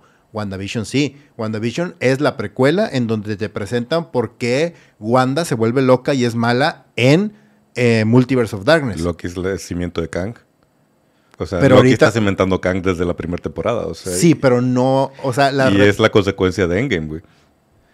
o sea, sí, Sí. pero ah, no sé, no, de hecho, de Bueno, hecho no es la consecuencia de que, Endgame, o sea, es la consecuencia es de la primera de Avengers, de- pero sí. Bueno, sí, es un, es un spin-off de eso, ¿verdad? o sea, Sí. de, de- de Infinity War, ¿no? Sí, pero mi, mi punto es que, o sea, el, el hilar de esa manera y conectar directamente una serie a algo grande, la única que está funcionando es WandaVision porque funcionó para eh, Multiverse of Darkness y va a funcionar para The Marvels para meter a, a, Rambo. Mm. Pero fuera de eso, todas las demás series han sido así como que... Ta, ta, ta, No, y además, o sea, lo acabas de decir hace ratito, o sea, es la única de las series que realmente nos dio una cosa original y nos dio Sí. un tratamiento distinto del personaje. Incluso se metió en una exploración como lo hemos visto en los cómics, que pocas propiedades, no solo hablando de Marvel, sino de todas estas adaptaciones, se atreven a, a ir a ese nivel. Que ahí fue donde dijimos, órale, o sea, a lo mejor sí nos van a dar algo interesante las series. Y la mayoría terminó siendo formulática. con ese- Exactamente. con algunas excepciones. Ese es el punto. Y Loki sí fue muy buena en su momento y lo sigue siendo ahorita, este, porque es original y pero tiene una visión muy clara. La serie dentro de sí, de su microuniverso, funciona muy bien. Por el personaje, por el actor, por cómo está escrita, por todo lo que sucede dentro de ella. Y conectando con la otra noticia de Marvel, que es lo que pasó con Daredevil, que creo que no lo traes más adelante, aquí lo metemos de una vez, ¿no? Eh, también tomaron que eso puede ser una puede ser una buena noticia, güey. Le metieron freno de mano, pero fuerte a, a Daredevil a la serie, porque ya habíamos escuchado muchos rumores de que lo que estaba escrito y lo que se había filmado no tenía el sabor para nada del éxito de, de Daredevil de, de Netflix, ¿no? Y ahora aprovecharon, yo creo que durante toda la huelga de escritores estuvieron discutiendo y llegaron a la, a la- a la conclusión de esto no puede seguir así. Y terminaron quitándole, desenchufando la producción diciendo, pues mira, hasta aquí llegamos, gracias a, lo- a las cabezas de guionistas que estaban aquí, pero vamos a volver a, de- a empezar desde cero. Y a lo mejor utilizamos una que otra escena filmada, pero esto no es el sabor que queremos para, para Daredevil y quieren regresarse a donde está el estilo de producción o el estilo narrativo que nos brindó Netflix, que funcionó bastante bien. No sé por qué querían llevarlo que- a, a otra cosa. A mí lo que más miedo me da es que eh, va a terminar siendo, no va a terminar siendo nada sim- similar a lo que hizo Netflix. ni va a terminar siendo la planeación que tenían originalmente, ni lo que vimos en She-Hulk va a terminar siendo otra cosa, si no es que termina siendo cancelada por completo. Esperemos que no. Lo que sí también esto deriva en la decisión de, a ver, no puedes seguir sin showrunners por la vida, güey, porque tú no eres showrunner. Eres es. productor, cabrón. Y tú no eres guionista, güey. Necesitas meter un cuerpo de guionistas para que sustente las ideas. Y tú dinos por dónde y haz que las producciones sean posibles. Trae a los talentos adecuados. Negocia las cosas para que, para que sucedan. Para que me traigas al director que necesito, al actor que hace falta, para poder tener contratos de largo plazo con, con actores clave. Esa es la- ese es el rol que Kevin Feige debe cumplir. Sí. Entonces, una vez que hayan que de verdad entendido que no se pueden ahorrar el rol del, show, del showrunner por hacerlo más práctico, más rápido, más flexible, porque pierden el, el sentido y, la, y se ac- acaba la receta secreta. Ojalá que esto sea un punto en donde digan, ok, reestructuremos y volvamos a hacer las cosas como deben de ser. Porque ahora es, increíble de pensar que Agents of S.H.I.E.L.D. Es mejor serie de televisión que muchas de las series que vimos en Disney Plus, güey. Exacto. Porque sí tenía un showrunner, güey. Ajá. y sí tenía una estructura de hacia dónde quería llegar. Es lamentable lo que le está pasando a Marvel, pero hay dos. O como dices tú, lo vemos todo negativo y el mundo se acabó y al rato van a cancelar hasta Daredevil y a lo mejor ya ni siquiera vemos Avengers Kang eh, Dynasty. O es el momento en donde realmente reestructuran y las cosas se, reformulan y terminan funcionando otra vez. A lo mejor no al nivel de la primera, porque creo que el nivel de novedad que tuvimos con la primera fase de- Marvel difícilmente lo vamos a volver a capturar, porque había mucha novedad en el, en el proceso, ¿no? Claro. Pero a lo mejor con que estemos con- contentos con las historias y que me vuelvas a dar nuevas, nuevas narrativas y me presentes personajes con los que no has jugado, bien explorados, pudiera ser. Ojalá que sí sea Lo que también nos tiene que quedar claro en la cabeza es que no lo vamos a ver pasado mañana. Y nos pasó con, con DC. O sea, dices, es que ya es hora de que DC levante la cabeza. No, porque las decisiones las, las, tomaron hace cinco años. Y apenas estás viendo las malas decisiones plasmarse en la pantalla con Flash. Lo mismo le va a pasar a Marvel. Todavía nos queda una cola de malas decisiones para luego ver qué fue lo que hizo Kevin Feige o a la persona que traigan a ayudarla a Kevin Feige para enderezar el barco. Nos faltan años para ver ese cambio y probablemente nos vamos a tener que chutar varias cosas que no van a ser lo que quisiéramos. Así es. Y pues bueno, eh, nos vamos con un poquito más de... ¿Quieres que Sí, de una vez déjame, meto más, más comentarios aquí que tenemos algunos cuantos. Dice... Dice IR, lo que pasa es que faltan buenas historias y respeten a los personajes en las ideologías, etcétera. Creo que también mucho lo que les empezó a pasar fue mezclar estas, estas decisiones corporativas en donde hay que ser más incluyentes, hay que tener un este, elenco diverso y entonces agarras personajes y los tratas de modificar para cumplir con esa agenda y te echas de por medio lo que hizo que el personaje fuera interesante desde el origen y pues ya la interpretación que ves en cine o en, serie, pues no es para nada lo que a ti te gustó en el cómic, ¿no? No necesariamente, yo no estoy tan de acuerdo con eso porque creo que si hubieran presentado, así me pusieran a, un personaje, me lo cambian de género, me lo cambian de color de piel, me lo cambian, me modifican el origen. Si la historia está padre, a mí no me importa y lo vimos con amor la verdad es que a mí no me importa. Si está bien hecho y está bien escrito, creo que es más un tema de corazón, de base, de ADN, de generar una historia que realmente toque las fibras que debe tocar y que deba construirse de la manera correcta y con, obviamente, con una buena dirección, con buenos actores, etcétera, etcétera. Pero la base, la base, creo que es la más importante. Eso de lo de la inclusión y todo, a mí la verdad no me importa. O sea, pueden hacer lo que quieran. No me importa si me van a contar una historia padre. Sí, y creo que Namor es un gran ejemplo de lo que estás diciendo, porque además creo que Namor funcionó porque lo arraigaron en, Wakanda, güey. O sea, le hicieron su contraparte al, reino de Wakanda y que al principio la decisión de va a ser latino, dices tú, ay, caray, basado en México, y va a ser maya, y dices, ay, Dios mío. Pero creo que ahí sí tuvieron una visión correcta de decir, oye, ¿cuál sería el espejo de cuál sería el rival de la nación? Ya no de Black Panther, ¿cuál es el rival de Wakanda? y así salieron con Talocan y funcionó muy bien porque los inventaron en las minorías y contaste otro, tipo de historia que le echaron salsa a la receta y supo muy bien. A lo que me refiero es que de repente en, estas interpretaciones de vamos a cambiarle el color de piel, pues no nada más le, cambiaste el color de piel, sino que le modificaste eh, a la historia para que tuviera sentido el color de piel y te llevas algún elemento interesante del producto. Pasa en pues, algunos casos. Pero pues es, lo mismo. Eh, con, con amor fue exactamente lo mismo. Mm, sí, pero ahí no. El cambio del amor no está basado en la inclusión, estaba basado en, algo del trasfondo de Wakanda, ¿no? ¿Cómo sabes? Porque se siente en el guion. O el que o lo redondearon muy bien para que se sintiera así. Y no sientes un. Lo cambiaron porque necesitamos un afroamericano en este guion, güey. ¿No? Y que en muchos de los casos así se siente, güey. Dice, ¿y ese por qué es chino ahora? No más porque nos hacía falta un chino, ¿no?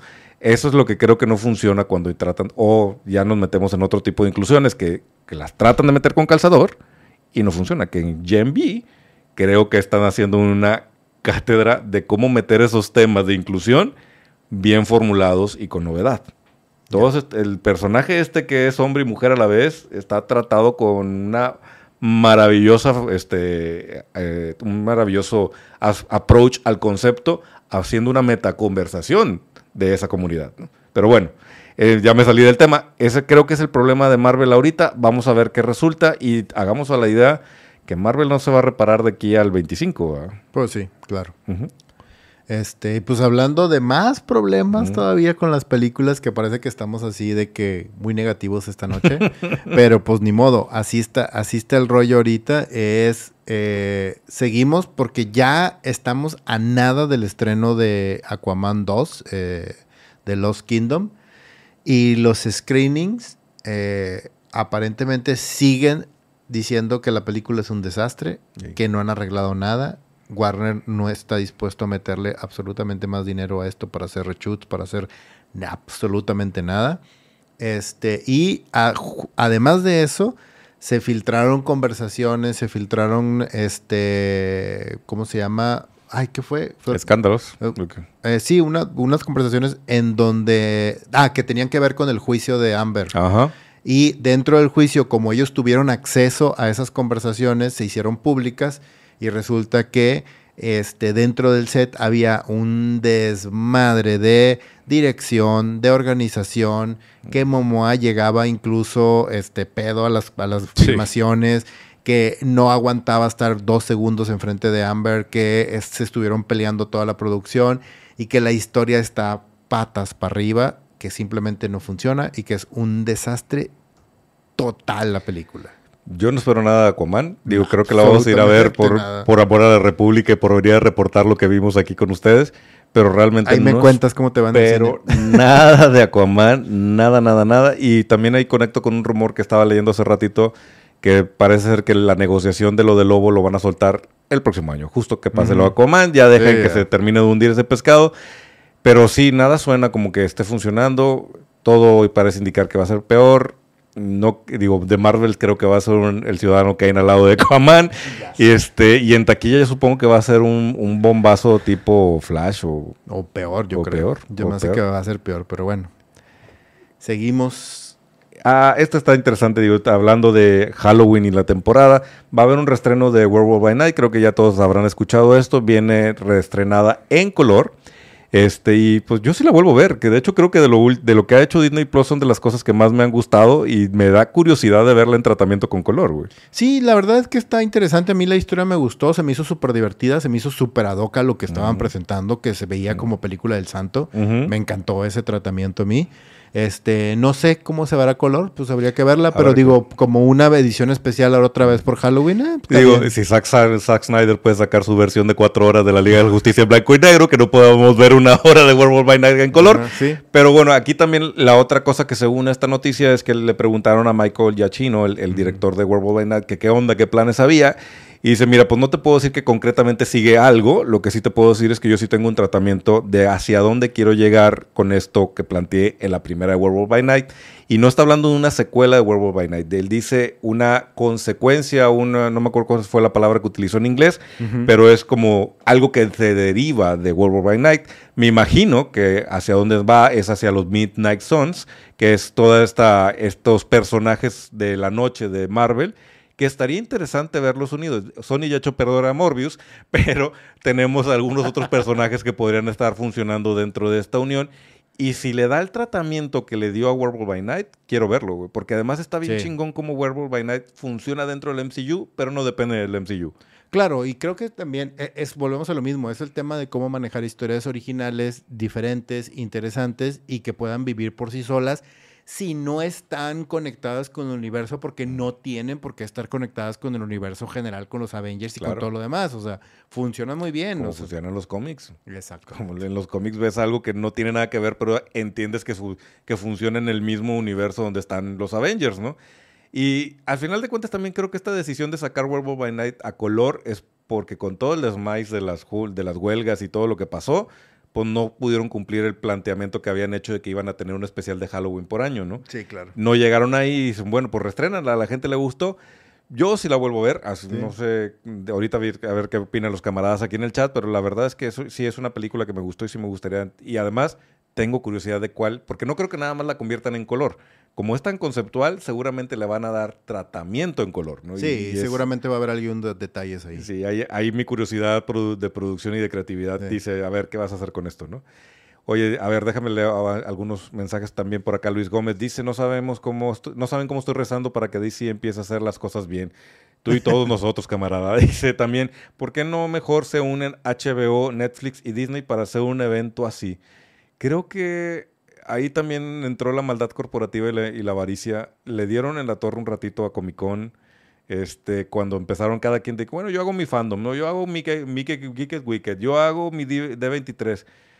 Y ya al final de cuentas están todos regresando a Comic Con porque pues no es lo mismo. Y lo vimos en la industria de los videojuegos. La E3 se murió porque de repente cada quien empezó a hacer sus propios eventos y ya no tenía sentido una E3 Creo que en el caso de las películas y de, de, las series, lo que está pasando, sobre todo por el mundo geek, es que sigue teniendo más sentido tenerlos a todos en Comic Con, aunque tú hagas tu evento separado. Pero los grandes avisos funcionan mejor porque ahí estamos todos y tenemos intereses compartidos, ¿no? A los que nos gusta DC, probablemente nos gusta Marvel y seguramente nos gusta Star Wars y seguramente estamos interesados en, en Stranger Things y queremos saber sobre Rebel Moon. No tiene sentido que los separes.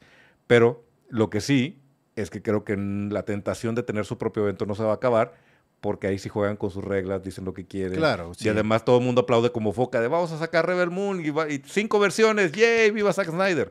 En Comic Con, pues como tienes a todas las audiencias mezcladas, pues como te aplauden, como te abuchean, ¿no? Sí, no, claro, y además obviamente, pues todo, como dicen, todo el mundo está, este, eh, sacando agua para su propio, para su propio, este, jarrito, o sea, uh -huh.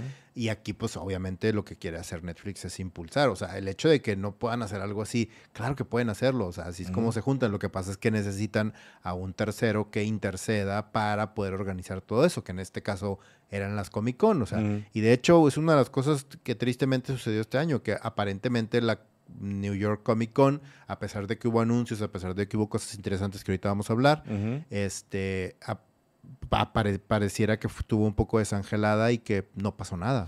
Sí, sí, sufrió un poquito ahí de falta de interés y de falta de novedades, ¿no? Dice Luis por acá, el camarada Luis dice, entiendo lo que lo de WandaVision, pero la única serie que les pegó fue Loki. Así en el sentido de pegar, yo creo que no. no de sí hecho, la varias, primera racha sí fue varias, bastante sí, positiva, ¿no? Sí, sí, sí. Empezabas a sentir que algo estaba mal, pero no, no, no había como un caos como el que se siente hoy. Dice Jorge Luis, talento antes, talento antes que decisiones corporativas. Además, visión y no fórmulas. Amor a los proyectos, respetar personajes y su historia. Eso es lo que quisieron no, todos, camaradas. Jorge. a mí dice acá IR, dice, a mí no me gustó del todo el cambio del niño sin amor. Sí, hay gente que no le gustó el tema de Namor y se, pues digo, cada quien su veneno. República, aquí está, a veces Leo está de acuerdo conmigo, a veces no estamos de acuerdo, ya pasó ahorita mesa y ahorita nos vamos a meter en una donde no estamos nada para nada de acuerdo, pero eso es parte de, de, la República y no tiene nada que ver que a uno nos gustan unas cosas y otros no, ¿no? Así es. Dice, la inclusión importa cómo metes ese tema y lo desarrollas, no puedes solo meterlo y ya, completamente de acuerdo, güey. Este, y lo dice, sí, se, sí veré, dice camarada César Jaime, sí veré Werewolf by Night a color. Es una muestra de que una historia fresca e interesante es lo que lleva a un producto a que tenga éxito y que se vuelva memorable. Por otro lado, Luis dice que él como que no, lo de, dice, ya no sabemos qué hacer, mete Werewolf by Night a color. Pues también puede pues, ser sí. un poquito de eso. Siguiente noticia. Ahora vamos a hablar de la Liga de la Justicia y esta es una nota nomás. Ya le escupimos mucho DC, digo, a, Warner, a Marvel. Marvel. Ahora vamos a, vamos a regresar con DC. este, pues es oficial, ya ahora sí, oficial, oficial. Se estuvo rumorando durante mucho tiempo, ahorita durante la huelga, este, en todo este proceso que estamos viviendo, pero este, ya, oficialmente, uh -huh. ningún actor y miembro de la Liga de la Justicia actual va a repetir su papel. Sí. Ya quedó descartado eh, Momoa, quedó descartada Gal Gadot, quedó descartado Ezra Miller, nadie. Ezra, ¿por qué, güey? Absolutamente nadie va a repetir, es todo es borrón y cuenta nueva. Así es. Y entonces abran y que se hagan las apuestas quiénes son los nuevos, las nuevas caras de estos personajes. Sí. Supongo que en algunos sentidos James Gunn va a apostar por, de, por actores nuevos, así como sí. Colin Sweat, como Superman. Vamos a ver quién serán Batman, Wonder Woman estaba ahí como que la velita encendida de que Gal Gadot regresaba y Gal Gadot nah. como que la aventó, así que creo sí. que fue un juego de negociación de no, sí, yo ya me senté con James Gunn y voy a seguir en el proyecto. Claro. Creo que fue más un, un apretar a ver cómo lograba las cosas. Creo que no es una noticia en el sentido que pues era esperable y creo sí. que es hasta lo lógico. ¿Para qué diablos acarrear, acarrear los problemas del universo anterior además Jason Momoa va a ser un mejor lobo que Aquaman, independientemente de cualquier cosa. Pero ¿para qué te traes los problemas de Ezra? ¿Para qué te traes la... Sí, claro. ¿Para no, qué vas y no, le ruegas ya, a Ben borró, Affleck? Borrón y cuenta nueva, todo, órale. Oye, Wonder Woman está fuerte, está Dadario, güey. Esta es uno de los rumores fuertes en internet y sería un buen casting, güey. Sí. Pero también está Ana de Armas. Y... Uh. uh. oh, sí, o sea, creo que, sí. de hecho, uh, no sé qué opinas, creo que esto hasta le da sabor a la posibilidad de un nuevo DC. O sea, tengo más curiosidad de ver qué actores jóvenes van a, incluir en esto que volver a ver a, a, Ben Affleck, que me gustó como Batman, pero pues ya lo vi. Y además sabemos que Ben Affleck no quiere regresar, güey. Ya odia el universo de los superhéroes, güey. Güey, lo hicieron volver al alcoholismo, güey. Este güey le menta la madre a Warner y a cualquier cosa que tenga que ver superhéroes en este momento. No mames. Henry Cavill me dolió en el alma, lo vieron ustedes en vivo, güey. Pero ya se tiene que ir, sobre todo porque un Henry Cavill, de aquí a que salgan las películas y de aquí a que veamos una JLA unida, Henry Cavill va a dar los 50 años, güey. Ya no puede ser Superman, ¿no? Ya sé. Entonces, pues vamos a borrón y cuenta nueva. y borrón y cuenta nueva ya. Yo sí confío en James Gunn. Yo sé que muchos de los que están aquí conectados no confían en James Gunn. Yo sí confío en James Gunn. Yo creo que sí nos va a armar un universo de DC interesante. Sí, yo también. Yo también creo eso. Y pues pasando a noticias un poquito más benevolentes de Marvel. sí. está bonito. Este, una de las cosas que anunciaron con bombo y platillo, y creo que es una reestructuración bien interesante de lo que está haciendo Marvel ahorita a nivel de los cómics, es el anuncio de el, el nuevo universo Ultimate, este, bajo el mando y argumentado y con esta este, exquisita línea editorial de alguien como Jonathan Hickman para reinventar el universo Ultimate. Las portadas se ven increíbles y las historias también, estas variaciones, volvemos a lo mismo, es este rollo de agarrar algo que ya existe y es cómo lo dejo mejor de lo que ya estaba. Y Hickman es especialista en eso. Yo estoy súper curioso de que, cómo va a desenvolver el universo Ultimate después del cierre de Ultimate Invasion, güey. Sí, ya sé, no mames. Está increíble porque además es literal reconfiguró un universo. Es, es, es, le dieron todos los juguetes y le dijeron, aquí está y puedes hacer lo que quieras con ellos. Y el güey dijo, ok, ¿cómo reinvento este universo? ¿Y cómo lo hago más interesante? ¿Cómo lo hago más eh, divertido? ¿Cómo lo hago más rico en todo el sentido de la palabra? O sea, el hecho de que el Doctor Doom, bueno, esto es como spoiler, pero bueno, X es para los cómics y todo, que el Doctor Doom sea Rich Richard y que sea bueno. Y, que, que, el malo, el gran malo de todo esto es Reed Richard, pero en la forma de, de, de, creator, no, de... De Maker. De Maker, perdón. Sí, de Maker. Güey, no mames, o sea... Qué buena carne le dieron al MCU si lo saben aprovechar con esta... con, esta franquicia que tienen en las manos de los Cuatro Fantásticos pudieran hacer algo maravilloso con todo esto que Hickman logró hacer con The Maker y con todas las variaciones de Ritz. Vamos a ver, vamos, a, ver, qué, a, ver. qué, hace con The Ultimate. Empieza a principios del próximo año, a principios del, 2024 empiezan a salir los cómics.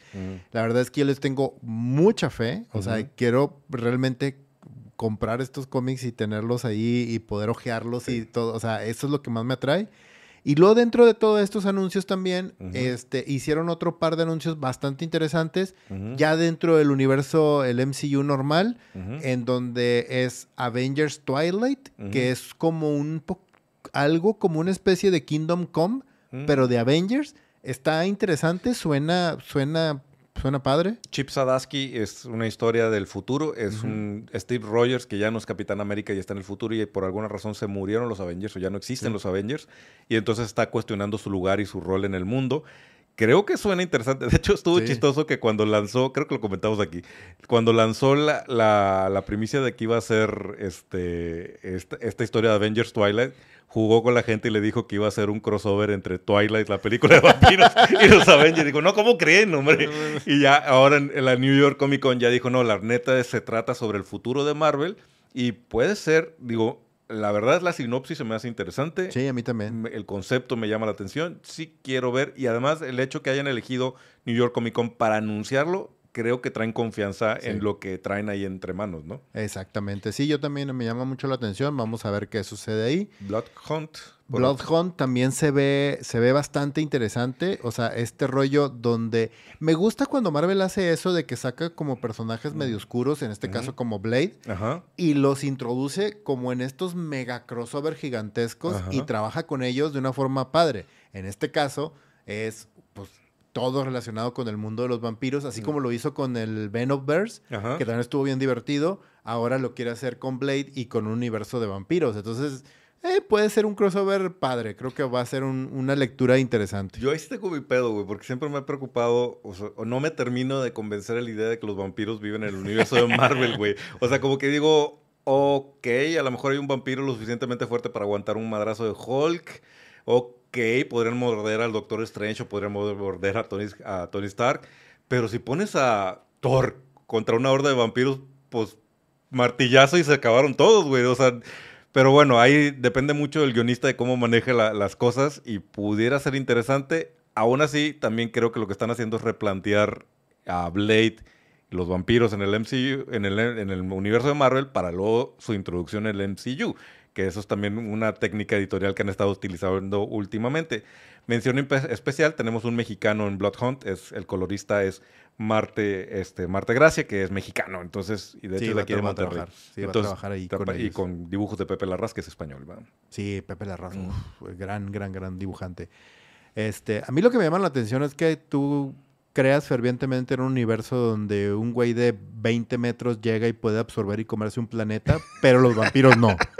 me pone en conflicto, güey, porque me empieza, es como lo que discutimos, que no hemos leído King Kong, este, Godzilla y la Liga de la Justicia que ya salió. Ah, me pone en conflicto y dices, güey, no tiene sentido, güey.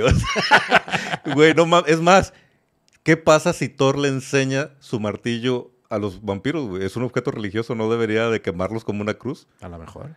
¿Qué pasa si Thor, siendo un dios nórdico, agarra un crucifijo y se lo enseña a los vampiros? No tiene efecto porque no cree en Jesús, güey. Pues no. o sea, esas cosas me caen en conflicto, güey. Como que no eh, entiendo eh, el sentido. ¿Es Jesús, ¿Es Jesús un personaje del MCU? Debería salirse Jesús resucitado peleando con los Avengers. Podría ser, güey. Ahí está Chip Sadarsky, escúchanos, güey. Hickman, ahí está la siguiente historia, güey. Jesus. Exacto. Pues vamos a entrar ya con el último, los últimos detallitos de noticias. Este, bueno, ya no son noticias más bien, son rumores y trailers que salieron esta semana. Antes de entrar con nuestro review completo de Ahsoka. Y el primer rumor, este está, está curioso, nos vamos rápido con esto. Está curioso porque se está rumorando que Tatum, eh, que Warner se ha acercado con él para ofrecerle el papel de Green Lantern. Nada mal, ¿no? no, nada mal, se ve. No me desagrada, sí, podría funcionar. Podría funcionar de manera interesante. Es un, rumor que, que, acaba de surgir ahorita. Y pues no, no podemos, obviamente, este, pues, confirmarlo ni nada. Pero no me hace, no me hace nada de ruido. No, ¿eh? de hecho me parece un buen casting. Y, y, también sería interesante que ahora lo veríamos en dos universos, porque todo parece indicar que sí, va a ser Gambit en Deadpool. Pues, eh, pues no es nada nuevo que no hayamos visto en ningún otro lado. O sea, tenemos este, a William Defoe también en los dos universos sin pedos, entre otros muchos actores. Sí, que Deadpool, a ver cuándo la vemos, ¿verdad? Porque entre que la huelga de guionistas y ahora la huelga de actores que se volvió a reavivar y no termina de cerrar, pues quién sabe cuándo vamos a ver Deadpool. Ya, definitivamente ya no llega en el 24 como estaba planteada, güey. no, no creo. yo tampoco que llegue el 24, este, pero pues pinches mm. estudios ya, güey, ya, mm. ya, arréglense con esa madre. pero bueno, entonces... Siguiente rumor. Ah, antes de que entres a trailer, si quieres, déjame también leo algunos comentarios aquí para sacar, de solventar los comentarios de la República. Dice Matías, este, Ana de Armas debería ser Shayera, o sea, Hot Girl. Pues mira, Ana de Armas puede ser cualquier cosa, güey. Lo que quiera, güey. De hecho, pues siempre he dicho yo que mi casting ahí particular para Ana de Armas es Satana, güey. Pero no me quejo si es Wonder Woman o si es... Bueno, lo siento, Matías. Yo sé que, porque ya lo has expresado varias veces aquí, no te gusta el casting que tenemos a esta, ¿cómo se llama? La, ay, la chica que es esta Dora la Exploradora que va a ser Hawk Girl. Ah, eh, no me acuerdo cómo se llama, pero ella es bueno. Ella es sí, sí, pero Matías ha sido muy vocal, que no le gusta ese casting. Bueno, pues lo siento, ya no va a ser.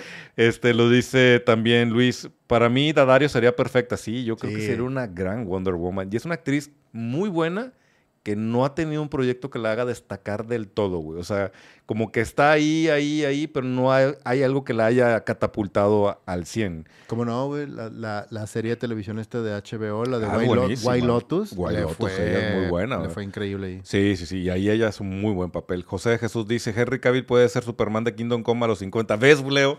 ¿Ves que sí puede regresar Henry Cavill, güey? No soy el único que lo opina, cabrón. Además, sí parece, sí, sí se parece al del nuevo casting. Sí podrías decir que es Conrad es más viejo, güey, sí es cierto, güey. Fácilmente. Este, Ana de Armas como Satana, ahí estamos de acuerdo, César. Este, nos dejaron a de ver el Batman del futuro, Keaton. Sí, qué triste, cabrón. O sea, ese, ese proyecto de con eh. Keaton para hacer Batman del futuro hubiera sido maravilloso, güey, pero... Ay, Flash, patealo, güey, está en el suelo, güey. y dice Luis Gómez, ayuda, camaradas, no, yo, yo solo leí el cómic de niño, ahora lo hago con, con cómics que me prestan. Siendo fan de Superman, ¿qué cómic me recomiendan para comprar y leer por primera vez? Eh, yo me iría por dos cómics para leer de Superman. Primero, yo me aventaría a leer el arco completo de John Byrne de Man of, Ah, de Man of sí. Steel. O sea, todo ese arco completo son como, yo creo que es como tres o cuatro años que tuvo John Byrne a Superman. Lo reinventó de una manera súper padre, lo modernizó, hizo el personaje mucho más interesante, mucho más vivo, mucho más cálido en todos los sentidos. Entonces, todo ese arco de Man of Steel este, está bien interesante. Hay otro mini arco muy padre que sucedió como a mediados, a finales de los noventas, Ujú. que tiene que ver cuando Superman se le bota la canica y se convierte en The Guardian y luego se va al espacio. Ajá. Ese pedacito de arco eh, te pone a un Superman en un, en un tema como del universo a nivel general que también está padre. Creo que es de Dan Jorgens, es, ese, es, ese pequeño arco. Y de eso yo me brincaría a All Star Superman Definitivamente. y ya con eso. Y bueno, Eh, Superman a- a- for All Seasons. Superman Farm Pro Season yo no lo metería dentro de esos, de esos arcos. Más bien, yo me brincaría esos tres pequeños arcos. O sea, el primero grande de John Byrne con Man of Steel. El segundo, esta, esta etapa como de eh, en, el, en el universo que se sale de la Tierra y se va a otro lado. Brincaría a All Star Superman y de All Star Superman brincaría a especiales muy específicos que puede ser este All Season, puede ser Peace y puede Peace. ser este eh, Kingdom Come. Kingdom Come. Si no Pero de Come, Superman, Superman, yo creo que esos son los dos más importantes. El de Man of Steel de John Byrne y el de All Star Superman de... Ay, se me fue el nombre. De este... Ah, De Morrison. de Morrison, exactamente. Sí. Este, sí, ahí yo, eh, los que, con los que comentó Leo, yo sí, yo la verdad sí sugeriría Superman for All Season. A mí me gustó mucho ese, ese cómic. Y también, digo, ahorita hay un run de Superman muy chido, güey. Y también está Superman Lost, que también está, lo que he leído hasta ahí, está interesante. Brincándote ahí, super sugerencia, pues también aviéntate Supergirl, Woman of Tomorrow, que está buenísima Sí. esa, esa, esa serie, güey. Este, y creo que eso sería así como nuestras recomendaciones más directas de Sí. Superman. Si ahorita me acuerdo de alguna otra, la menciono, pero creo que esos serían los, los cómics imperdibles de Superman, al menos de los últimos años, ¿no? Sí, exacto. Muy bien, vamos a darle entonces. Ok, perfecto. Entonces ya brincamos. Esta semana salieron dos trailers bastante, bastante interesantes que creo que vale la pena mencionar. El primero es el de Invincible, la temporada 2, que se ve otra vez buenísima, se ve Sí, súper bien enfocada, se ve que van a aventarse otra vez otra obra maestra replicando toda esta parte de, de, la, de la historia de, de. Mark. Y lo más interesante de todo esto es que los creadores dijeron, ya estamos terminando de escribir la segunda temporada para empezar con el tema de la animación y todo el rollo, que ya va súper avanzada para la tercera temporada. O sea, Amazon hizo lo correcto y creo que les dijo, güey, ustedes hasta que acaben, güey. Débensela. Recordemos que el cómic se acaba en el número 150 y cada temporada ahorita ha estado recorriendo como 20 números más o menos. Entonces tenemos yo creo que unas 6, 7 temporadas de Invincible que pueden ser increíbles, güey. Que si no han visto el especial de Atom Eve, lo Uh, recomendamos sí. cuando salió, por favor, háganse un favor y véanlo. Y pues, también es como en preparación y agarrar, eh, calentar motores para la nueva temporada de, de Invincible. Así es. También por ahí les preguntaron que, oye, ya que Amazon tiene Invincible y tiene The Voice, ¿no podría ser que Homelander se juntara con Omniman? Nah, Y dijeron, puede ser. no creo. En- a nivel animación, en, Eh. en live action no me gustaría, a nivel animación, yo sí me gustaría ver así como hasta un cortito, es que una es- cosita locochona, nomás de, nomás por el, por el fanservice, güey. Es que eso es lo que eso es lo que no me gusta, que se va a terminar siendo un fanservice sin sentido y ya y además eres. Y además, este. y además por no, no hacérselas de. No hacérselas de tos a nadie. O sea, Omniman con la mano en la cintura le, Le parten parte su a madre Homelander. a Homelander. Sí, sí estoy de acuerdo, Así. ¿eh?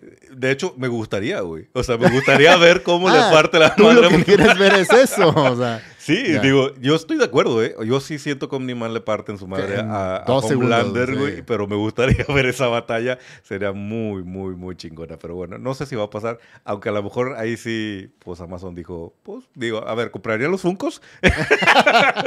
Entonces sí. Oye, sorpresa, ¿verdad? sorpresa, bastante sorpresa. Me llamó muchísimo la atención. Está bien interesante, se ve padre. Me recordó mucho un libro que leí el año pasado que se llama... Caillou. Ah, The Caillou Preservation Society de, este, de John Scalzi, que se me hizo súper divertido el libro y habla un poquito de esto. Entonces se me hace padre, Para- creo que por ahí va. Para los camaradas que nos están escuchando en podcast, estamos hablando de Monarch, la Ah, serie sí, lo de... mencionamos. sí. Monarch Legacy of Monsters, la nueva serie de este, Apple. Apple. TV Plus. ¿Qué onda con Apple, güey? Con Sí, estas está- propiedades curiosas que desarrolla. Algunas sí han sido misfires, güey. Ya hablamos de Foundation y eso. Pero tienes cosas como Silo, güey. Tienes Severance, güey. Y ahora Monarch se ve bastante bien, güey. Bastante, bastante bien. Se ve una muy buena producción. Se ve con actores bastante bien. Con los rusos, ¿verdad? Con. Russell y su hijo. Este. Y también sorprendentemente bien en cuestión de efectos, ¿eh? O sea, Sí, no se le pide ven. nada a una película de Godzilla. Yo no esperaba eso, ¿eh? Yo esperaba como algo mediero y así como que tratar de que no salgan los monstruos para, eh, para no gastar mucho dinero. Falta ver la temporada. Capaz de que vimos todas las tomas de monstruos de, to- de toda la temporada. Pero se ven muy bien y, y además se ve interesante el concepto. Se Sí. ve como que sí van a construir alrededor de- del, del universo, del Monsterverse de, de Godzilla y de Sí, Kong. creo, creo que eso es lo que más me llamó la atención, que el concepto en sí como tal se ve padre, se ve diferente, se ve interesante y otra vez se ve ahora sí como una vuelta de tuerca a la típica película de monstruos. Ujú. Entonces ahí es donde me llamó la atención y dije yo, va, sí me la viento y creo que vale mucho la pena. Muy bien, voy a pegar algunos comentarios aquí antes de que pasemos al siguiente tema. Dice Jorge Luis, dice, lo difícil va a ser confiar en Warner. O sea, confiamos en James Gunn, Sí, pero en Warner no tanto. sí, eso es un problema, es un dilema. Dice IR, estaría padre que metieran una sección de figuras coleccionables. ¿Ustedes no compran de alguna marca? Yo sí soy de comprar figuras, pero Sí. soy bien selectivo con las figuras que compro Yo y no suelo comprar caras porque no me- todavía me duele la cartera. Eh, Mi sueño es que algún momento voy a terminar comprando una de, de Sideshow, así, esas de 15, 20 mil pesos, güey, tener a, a Thanos sentado en mi sala o que mi mujer me corra, güey. Muy probablemente sí, en algún momento lo voy a hacer. Ya sé. Pero sí estaría, a lo mejor deberíamos buscar alguno, algún camarada cercano que sea como muy core en cuestión de, de figuras y que tengamos un programa especial de sobre figuras. Sí, es una, fíjate que es estaría una buena padre. propuesta, ¿no? Dice Luis, justo All Star Superman es el cómic que tengo en mi carrito de Amazon. Cómpralo, güey. Sí, güey. Cómpralo. Porque además James Gunn va a estar basado mucho del, del guion de lo de Superman, de lo Va a que estar pretende- basado en va a All estar- Star. Va a estar en All Star, ¿no? Jorge Luis Hinojosa con las últimas basofias que asco. Ya no sé de cuáles basofias hablamos porque ya hemos estado discutiendo de muchas. Luis Gómez dice, muchas gracias por la ayuda, camarada. No de qué, para eso estamos aquí en la República. Y dice César Jaime, a como vamos, van a terminar de adaptar el cómic de Invincible por el 2050. Piensa, Mark, ¿qué queda, qué queda al final de todo? güey? Sí, pues sí. Y no me quejaría, ¿eh? Yo tampoco. Vamos a estar en la República Senil, No. sentados en el, en el asilo, güey, viendo la, la novena temporada, la décima temporada de... No, no, no va a dar para tanto, porque te- es lo que les comento, el, el cómic tiene un final, el cómic se, Sí, claro, acaba, se claro. acaba en el número 150 y ya, y además el arco de Mark está padre, Sí. o sea, está chida la historia, está muy padre cómo quedan todos los personajes y las vueltas que dan todos ellos también Sí. dentro de la historia. Tiene una historia cerrada, que bueno, a ver si, pues, Kirkman, Walking Dead, ¿verdad? Que también tenías una historia cerrada y la sigues tirando y la sigues tirando. Yo ya no, ni me he acercado a ver el spin-off de Ken, de este, ay, de, De- Negan, ni he visto lo de Daryl, ni, no estoy seguro de querer ver el, re- el regreso de Rick con Michonne. Güey, Neta, güey, ya, ya, esa, esa vaca está seca, güey. No, no sé, camaradas, ¿se siguen viendo Walking Dead? ¿Están interesados en lo que está pasando en el universo televisivo de Walking Dead? No sé. Entonces, Kierman, güey. Kierman sí es centavero, güey. Ese sí, vato güey. sí le entra... ¿Mm? Pues sí, pero bueno, ok. Pues entramos de lleno ya al tema final. Ya, así es. Reviews. Vamos a entrar, ahora sí, camaradas, a hablar de Ahsoka. Y aquí es donde se, se pone la línea entre el lado oscuro y el lado de la luz, güey, porque hoy estamos en uno de esos casos en donde Leo y yo estamos, no estamos del, lado, del mismo lado de, de- de la mesa, güey. Yo, no sé, no sé si quieres empezar, a lo mejor empiezo por lo positivo que te lo traigo yo, porque creo que por tu mirada y por lo que me has comentado, Ru, no vas a traer nada positivo. Yo que vi en Ahsoka, y claro, aquí algunos de ustedes ya nos dijeron, a mí se me gustó, a mí no me quedó de ver. Yo que veo en Ahsoka, no es, y creo que la mejor manera es ponerlo en escalas. Y no voy a hablar solamente de Star Wars, y hablando Disney Plus específicamente. De un lado tengo un Andor, en el otro extremo tengo Secret Invasion, y Ahsoka para mí está somewhere in between. O sea, es algo que no siento que vino a hacerle un favor a Star Wars en particular como franquicia. No es algo que diga yo, wow, me volaste cabeza, pero es algo que disfruté. Mi pedo, y creo que lo conecto perfectamente con mis palabras cuando empezó Ahsoka y dije, mi único pedo con Ahsoka es, es Rebels 2.5. Y a mí me gusta Rebels. Entonces yo disfruté muchas de las cosas que terminaron siendo conclusiones de lo que vi en Rebels y cómo conectó con la historia de cada uno de estos personajes y el universo, o el momento más bien, del universo donde estos personajes viven. ¿Qué sí me gustó? A mí me gustó la acción, a mí me gustó que de repente se siente muy Star Warsy, muy como de Lucas, con nuevos personajes, nuevos alienígenas. Ahí viene la lista de Funkos que nos van a vender, no importa, güey. Este, hay cosas que me gustaron mucho. Sí siento que hay varios, este, varios personajes flojos, también me parece que es un desperdicio o una tristeza más bien, porque no podríamos hablar de desperdicio, lo que, lo que pasó con, con Ryan Stevenson y el personaje de Bailan, que se veía muy interesante hacia dónde los van a plantear. Eh, esto es con spoilers, me imagino, ¿no? Sí, claro. Digo, ya pasó un rato, creo que, que todos los que están aquí ya terminaron de verlo. Me intriga también cómo lo van a conectar, que esto no es Rebels, esto es Clone Wars con, con, los, con los tres dioses, que evidentemente es donde está parado Bailan al final de la temporada. Me gusta lo que hicieron hasta cierto punto con los flashbacks, sobre todo porque, y lo platicamos la última vez, hay una generación que creció, hay una generación para la que Star Wars no es la, la, trilogía original, hay una generación para la que Star Wars ni siquiera es la trilogía secuela, precuela hay una generación para la que Star Wars es Clone Wars y Rebels.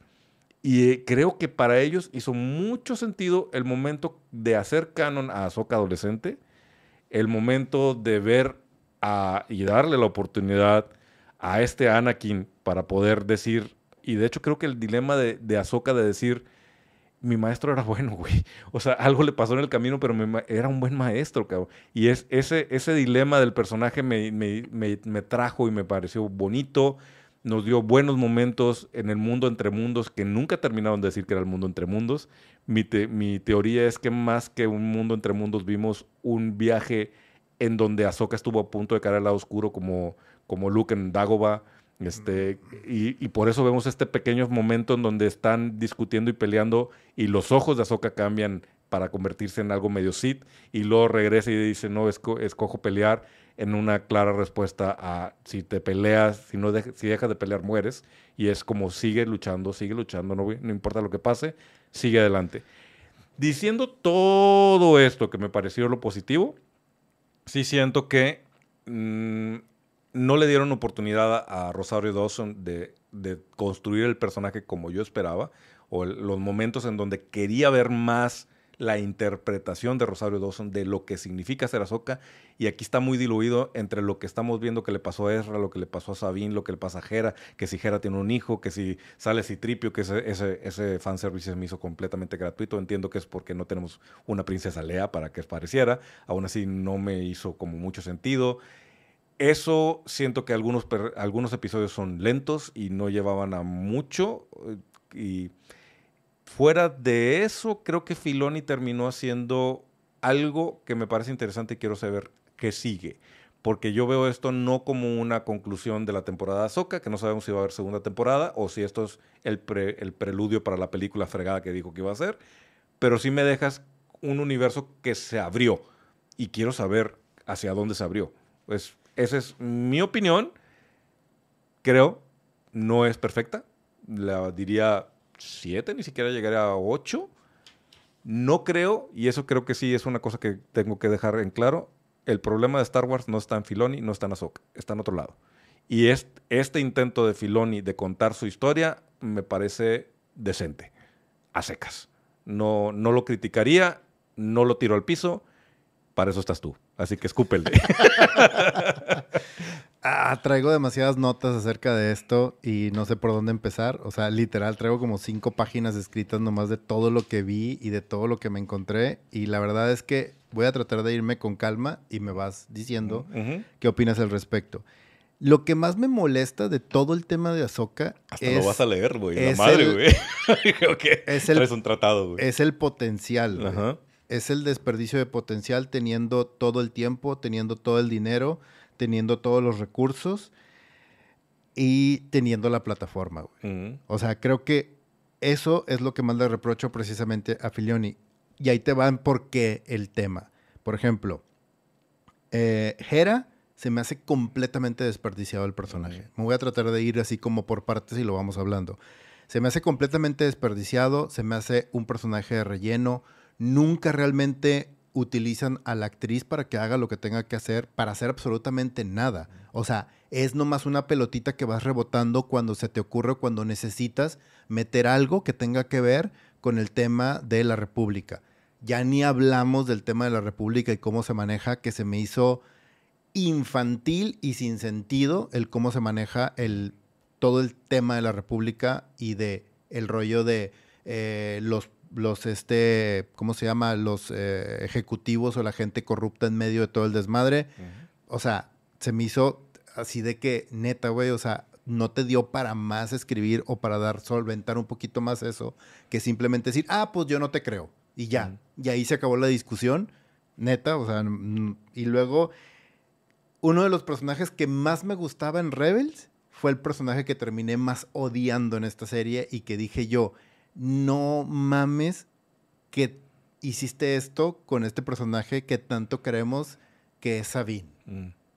Güey, ¿qué pedo con Sabine? O sea, sacrificas, neta sacrificas enteramente una galaxia por nomás ver a tu amigo que él ya tomó una decisión para salvar a la galaxia y para llevarse a Tron a otro lado y que no pueda hacer nada y que tú te dices y te dan la oportunidad, güey, puedes destruir el pinche McGuffin este, que ahorita hablamos de eso. Y es, es tu amigo. Él tomó la decisión de irse. Ni, ni siquiera es, es alguien así, o sea, ya se tomó esa decisión. y tú dices, güey, sí, por verlo a él, voy a sacrificar todo. Entonces, ojo, todas y cada una de las muertes que provoque Tron de ahora en adelante van a ser consecuencia de Sabine. Así de sencillo, güey. Fíjate, ahí ahorita sigues con tu tratado, pero yo sí, ahí sí creo que está en personaje. Porque Sabine siempre fue así, güey. Sabine siempre fue irresponsable, Sabine siempre fue cabeza caliente. Sí, güey, pero estás eh, hablando 10 años después. Entonces, ¿cómo creció el personaje? ¿Cómo evolucionó? ¿Dónde está? No creció. Supuestamente. y ahora es su punto de crecimiento. Por eso no podía acceder a la fuerza desde Rebels. Es que eso es peor todavía. Porque incluso después de 10 años de que Ahsoka la trató de entrenar y no pudo, y ahorita regresa, ¿cómo termina este Sabine al final de la temporada? Igual que como empezó. No, ya usó la fuerza y estampó y entendió varias cosas. El, el cómo usa la fuerza al final también se me hace de que neta, güey, no puedes mover una taza durante siete episodios y al final dices, ok, te voy a ayudar a brincar sí, brinca. Y, y, ah, ya lo pude usar. No, pero fue antes, fue cuando ahí, cuando ya entendió cómo usar la fuerza, cuando él empujó a Ezra. Pero recordando a Rebels, Kenan fue el que dijo, cuando estaba tratando de entrenar a Sabine y que no podía, dijo, es que es demasiado Mandalorian. Entonces sí creo que hay una consecuencia. O sea, sí, adelanto tu opinión, pero sí, sí, ahí, sí, ahí sí te tengo que rebatir, porque yo, al contrario que tú, yo creo que sí fue en personaje la decisión de, de voy, chingue su madre, me vale el universo, voy por mi amigo, güey. Sí es Sabine. Pero bueno, ok, adelante, eh, sigue con lo tuyo. el rollo es que también es eso, o sea, que siento que los personajes no crecieron, no evolucionaron, se quedaron estancados y no hubo ningún movimiento ni desarrollo, ni, ni antes, ni después, ni durante la serie, que eso es lo que más tristeza me da, porque resulta que el personaje más interesante, el personaje que más llama la atención, es el de Balon Skull, que es el villano. Y tienes a una, y ahí sí, o sea, te doy toda la razón, tienes una Rosario Dawson, que es una muy buena actriz, durante toda una temporada, durante más de seis episodios, con un personaje icónico que vas a llevar por primera vez a la pantalla, que te das cuenta que puedes explotarlo y trabajarlo y realmente hacer creer de nuevo en los Jedi de una forma fresca, diferente, por lo que significa Soka en Clone Wars y para Filioni y para todo el mundo de Star Wars, y neta me entregas eso, o sea, es un personaje súper, o sea, frío, sin sentido, no armado, que no crece, que no evoluciona, que no hace nada. O sea, se siente realmente que estás viendo una caricatura en donde tiene más vida la caricatura de Ahsoka en Clone Wars que Rosario Dawson aquí, güey. Neta. Y ahí sí no me puedes decir nada. La actuación de ella y la historia de cómo la escribe Filoni en esta, en esta serie es, por no llamarla de otra manera, triste, güey. O sea, es muy triste. Hizo un Zack Snyder, güey. O sea, quiso contar demasiadas cosas en esta temporada y eso perjudicó el desarrollo de Ahsoka. Ese es mi, ese es mi punto de vista, güey. Y, y, y, luego aparte, y eso es lo que más me caga porque estuvimos hablando ahorita de las pinches hamburguesas de Disney. o sea, es neta que un pinche McGuffin again, un mapa para llevar a encontrar a alguien otra vez. O sea, lo acabamos de ver con las pinches películas de Star Wars de J. Abrams, güey, donde pasa exactamente lo mismo, güey. Es un pinche McGuffin. Y ahora, ojo con esto. Este güey, Tron, se supone que está perdido en una galaxia. ¿Quién chingados hizo el mapa? Las hermanas de la noche. Pero ¿cómo regresó y cómo lo trajeron aquí? Si las hermanas de la noche ya saben dónde está, entonces ¿por, cómo, ¿por qué las hermanas de la noche no se comunicaron con alguien para que fuera por, por, por él? Se, se, comunicaron con la hermana de la noche que está en esta galaxia y esa es la que conecta las cosas para poder ir, ir a buscar a Tron. Pero entonces, ¿por qué esta que estaba aquí? ¿Por qué no le dice simplemente, ah, estamos aquí? ¿Por qué tiene que crear un mapa? Para poder llegar porque tienen que cruzar hacia afuera de la galaxia, güey. Y por es, eso, y pero hacia afuera de la desarrollan galaxia. Desarrollan el motor para poder viajar y el mapa para saber por dónde se va, güey. Porque pues tienes el carro, güey, pero si no sabes qué carretera agarrar, pues ¿cómo le haces, güey? Pero ¿por qué no le dices entonces? Si ya te estás comunicando, o sea, es neta que tienes más poder para okay. poder crear un okay, pinche okay, mapa súper confuso en lugar de decirte, ah, mira, aquí están, apunta la dirección donde estamos, güey. Digo, tampoco se me hace el device de guion más inteligente, no lo voy a defender a muerte, pues, pero wey, también creo que lo estás odiando de más, pero bueno, ok. Porque además, o sea, y, y, ahí te va, y vamos a entrar con el tema también de una vez, con el tema de una vez de Tron, güey. O sea, Perdón, no mames, no, o sea, no mames con, con pinche. Se supone que es la pinche mente estratégica que va a remover el imperio, que es la mente más poderosa, o sea, como estratega militar. Güey, dime algo que haya hecho o interesante o estratégicamente que tú digas, ah, se mamó. Güey, mandó matar a, a que sus soldados se sacrificaran por nada, güey. No tomó ni una sola decisión que tú dijeras, ah, la madre, sí no lo vi venir a nivel, a nivel estratégico militar. Mm. O sea, nada, güey. Todas las decisiones que tomaba eran como así de que, güey, ¿qué pedo? ¿Es neta, güey? O sea, vas a mandar dos batallones a morir nomás para ganar cinco minutos en cargar cosas para la pinche nave para irte. O sea, neta. Y luego, este, el, este rollo de que pásame toda la información que tengas sobre Ahsoka. Le pasan un iPad y dice, ah, ok, Anakin era su maestro. Ya la conozco por completo porque se... ¿What? O sea, se me hacen así como que argumentos, historias como que súper vacías, súper huecas, como que tratando de sonar inteligentes, pero las analizas por dos segundos, le regresas y las ves y tú dices, no mames, güey, o sea, ¿qué pedo? O sea, es una decisión tonta, es una decisión pendeja, es una decisión cero militar, cero estratégica, cero que funcione para nada. O sea, y luego Okay. Eso sin contar el hecho okay. de que, eso sin contar el hecho de que llega Sabine ¿Mm? y que le dicen, ah, ella huele a, a Jedi.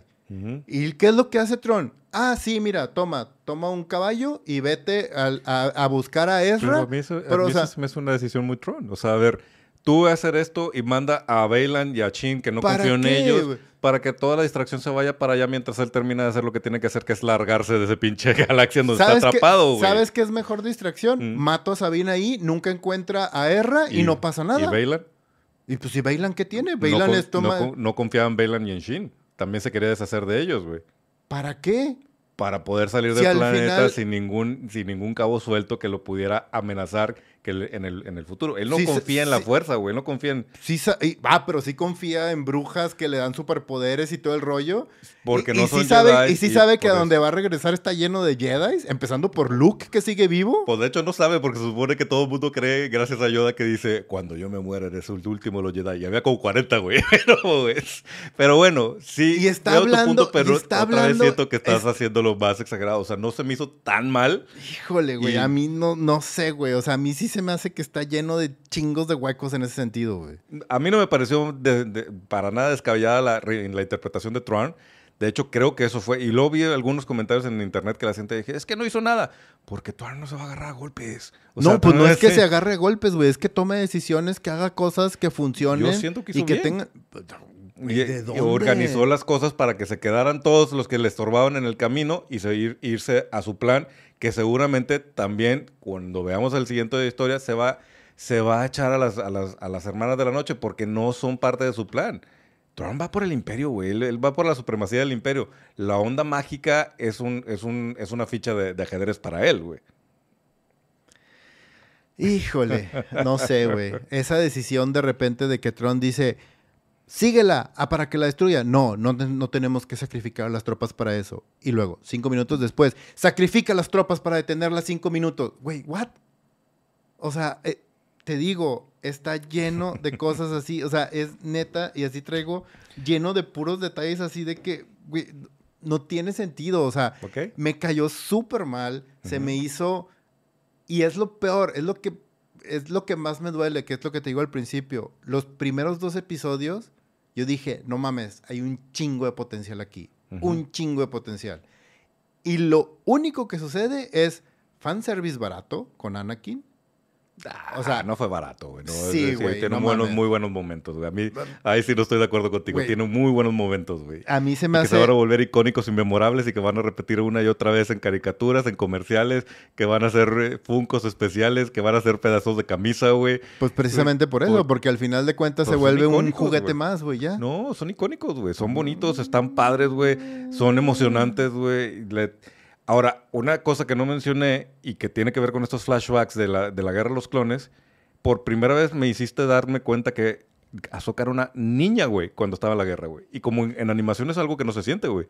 Pero cuando ya la ves interpretada por esta actriz, dices tú, ay, cabrón. Pues también por eso Ahsoka está como está, güey, porque era una niña en medio de la guerra, güey. Y perdió a su maestro, y perdió su escuela, y dejó de ser Jedi, tuvo que escondérselo, se tuvo que pelear con su maestro, su maestro casi la mata, güey. Hay un hay una desarrollo de Ahsoka que Filoni ha hecho poco a poco que a mí me encanta, güey. Por eso también digo que conecto lo que el Filoniverse, güey, el Filoni, nunca puedo decir sin meterle una I de más a su apellido, el Filoniverse, y digo, güey, me gusta lo que estás haciendo, güey, en conjunto. Pero sí siento que mucho de lo de, lo de es hueco o es soft. Me hubiera gustado que fuera más contundente, más impactante, pero si echo para atrás, pues hay un montón de, de, capítulos de Rebels y no se diga de Clone Wars que son paja, güey. y que no llevan a ningún lado, güey. pero, el conjunto de la historia que atramó a, a, grosso modo a lo largo de, estas historias que él ha podido contar poquito a poquito son muy buenas y quizás son la nueva mitología de Star Wars. Por eso siento que el, problema el problema de Star Wars no está en Filoni ni en Ahsoka, güey. Creo que Filoni hizo lo que sabía hacer. El problema es que todo lo demás no conecta, cabrón. Eh, es que también esa es la bronca, que Filoni se puso a inventar o a sacar muchas cosas que, ah, porque es una caricatura, déjalo que haga lo que quiera. Y luego lo trata de conectar, lo trata de meter dentro del canon ahorita o dentro de lo cómo funciona y se siente forzado, se siente hueco. O sea, y, y hay personajes que son muy ricos y que pueden llegar a ser bien interesantes, pero el cómo están desarrollados, o sea, neta, parece que sigue escribiendo caricaturas para niños de 10 años, en lugar de que sea una historia seria que entre, al, ahora sí que como decimos, a las grandes ligas. O sea, los personajes se sienten huecos, se sienten vacíos. Es neta que, no, güey. es más, te, voy a, te, voy a, describir nomás una, una escena, te voy a describir nomás una escena para, nomás para que, para que sientas un poco la frustración que yo sentí cuando la estaba viendo y que me faltaba esa emoción, ¿sí? ¿Te acuerdas en el episodio 1, en A New Hope, cuando Han Solo se va y entra el equipo de rebeldes a destruir la Estrella de la Muerte? Cuando llegan, Han Solo regresa, destruye, le ayuda a, a Luke a destruir la Estrella de la Muerte, aterrizan y se encuentran ahí después de que se habían despedido hacía una hora y cómo se abrazan y se ponen súper contentos de haberse visto y todo el rollo. Es neta que después de 10 años Sabine encuentra a Ezra en esa escena, sacrifica todo a su maestra, le entrega literal a Tron las llaves para regresar y cuando lo ve se quedan viendo después diciendo, hola, ¿cómo has estado? Yo bien. ¿Y tú? Güey, era para correr a sus brazos, llorar, decir, te encontré, ¿cómo has estado? ¿Qué haces? O sea, y ese nivel de emoción Y ese es un momentito de actuación nomás. No estoy hablando de todo el tema de construcción y de la historia. ese momentito es neta que no puedes hacer eso por ese encuentro. Tienes 10 años, güey. Acabas de sacrificar todo por tu amigo, güey. Ahí te voy a contradecir, en, esa, en, esa, decisión de dirección, específicamente, porque esa no es una decisión de guion, es una decisión de dirección, ¿no? 10 años de pensar que esa persona está perdida, güey. Y que probablemente dices, pues, güey, se murió, güey, porque ya nunca la voy a volver a ver. Aparece frente a ti. Creo que una buena discusión de dirección de actores en ese momento era, dices, ay, corres como en telenovela y lo abrazas, o de, güey, ¿estás aquí? Que creo que fue la decisión que tomaron. Y se va. Yo no sé si en el siguiente temporada, lo que sea, lo primero que vas a ver es cuando, cómo lo abraza o, un diálogo de donde se, quiebran los dos, no lo sé. Pero no me pareció fuera de lugar esa decisión de dirección porque también creo que es coherente que cuando algo que rebasa tu realidad lo, te quedes congelado. Pero acabas de sacrificar todo para, para ver eso, o sea, para estar ahí con él. Acabas de irte para ahí y te están diciendo que está vivo. no estaba segura de que eso. Y, hasta, se lo cuestiona a Soka. O sea, no sabe si realmente van a encontrar a Ezra, güey. Pues sí, pero aún estando ahí, es neta que funciona de esa manera. Y además, te digo. Yo creo que no es una mala decisión de dirección. Esas decisiones, tanto de dirección como de guion, son las que a mí más me molestan precisamente por eso. Corte a la siguiente escena, Ezra le dice, ah, oye, ¿cómo viniste? ¿Cómo llegaste aquí? ¿Cómo me encontraste? Ah, no quiero hablar de eso. Wait, what? ¿Cómo que no quieres hablar de eso? ¿Cómo? Explícame, dime qué estás haciendo aquí. ¿Cómo nos vamos a regresar? ¿Cómo estamos aquí? Todo ese, ese tema, todo ese tipo de cosas se me hacen así como súper banales y súper sacadas de la manga. Se me hacen bien. ¿Cómo resuelvo esto? Ah, magia. Oye, ¿cómo encuentro esto? Ah, una espada mágica. Mira, toma, aquí está la espada mágica. Defiéndete. O sea, y no nos vamos a meter en el tema de la dirección de arte y del tema de las peleas, güey. Hay unas que están muy bien logradas. Hay unas que están floppy, pues, que, ya hemos dicho que Filoni dirigiendo no es. No, mm, a Filoni no es. Todavía no tiene esa maestría de, dirección de acción. Ya lo habíamos platicado en otras pues, ocasiones para eso, Para eso te traes a un entrenador, a alguien especializado que trabaje con Pero hay eso. Unas muy padres, de hecho, el final a mí sí me gustó. La, batalla final a mí sí me pareció muy. ¿Sabes por qué, por qué está chida la batalla final? Por. Morgan, güey. Porque, pues porque, ella, ella sí sabe pelear, güey. Y nomás por ella sobrevive la pelea. Güey, si tú las ves así peleando, dice, güey, parece que Morgan está jugando con Ahsoka y, está esperando que ya la mate de una vez por todas, güey. Pues, neta, güey, o sea... Bueno, tienes más veneno que tirar. No, güey. Porque aquí creo que sí estamos en un punto en donde tú quieres que yo la odie y no la voy a odiar, güey. O sea, a mí me gustó, güey. Tampoco la voy a defender a muerte, que tampoco, que ese es el caso. Tampoco te voy a decir, no, Leo, estás mal, güey. Te tiene que gustar Azoka. No, güey. Porque creo que. ¿Tú crees en un universo donde las naves se arreglan solas en cuestión de minutos, güey? es Star Wars, güey. Hay, droides con, con sentimientos, güey, y güeyes que tienen espadas de luz, güey. O sea, muchas cosas pueden suceder. Y, güey, si hablamos de eso, Star Wars en general, desde luego George Lucas, está llena, llena de plot holes y cosas raras que no tienen nada que ver. Y tú mismo trajiste al, a colación la última vez que discutimos sobre Star Wars el tema de Citripio, güey. O sea, qué chingados. O sea, Star Wars está lleno de plot holes, güey. Y más, y va, van a existir más y ahora, plot holes. Y ahora está lleno de, de Stormtrooper zombies, güey, no mames. Que tampoco me desagrada. sí siento que no estuvo bien manejado los, los Stormtroopers porque primero dije, ah, qué chido, ya los introdujiste, todos estábamos esperando, o mucha gente estaba esperando verlos. Luego sentí como no son una amenaza porque no hacen nada, güey. O sea, les pegan y, de hecho primero pensé, ¿por qué no les cortas la cabeza con la espada? Y luego finalmente ya pasó. Ok, si no hay, insisto, no es perfecta. De hecho le puse un 7, güey. Te, relájate, Leo.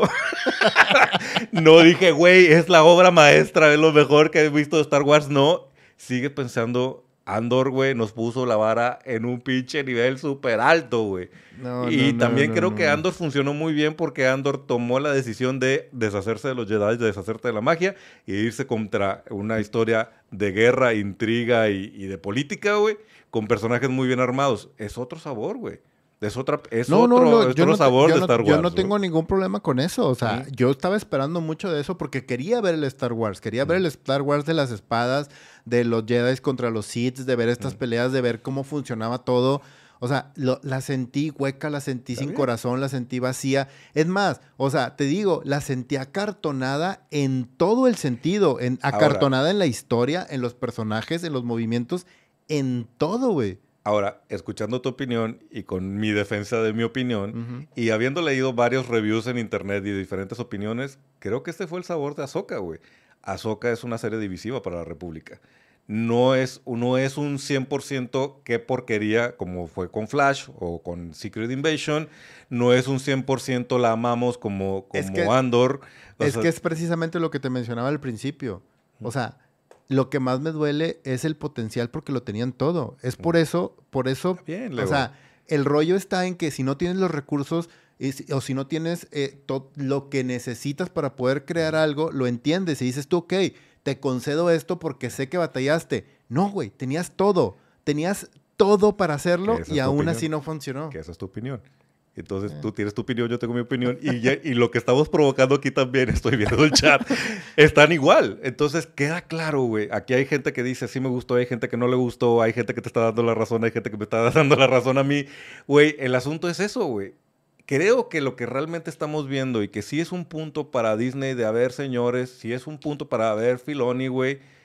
Güey, no lo logramos, güey. Tenemos un personaje que es amado por la comunidad geek y por, los, por la gente que le gusta Star Wars y por la gente que creció con, con Clone Wars y Rebels.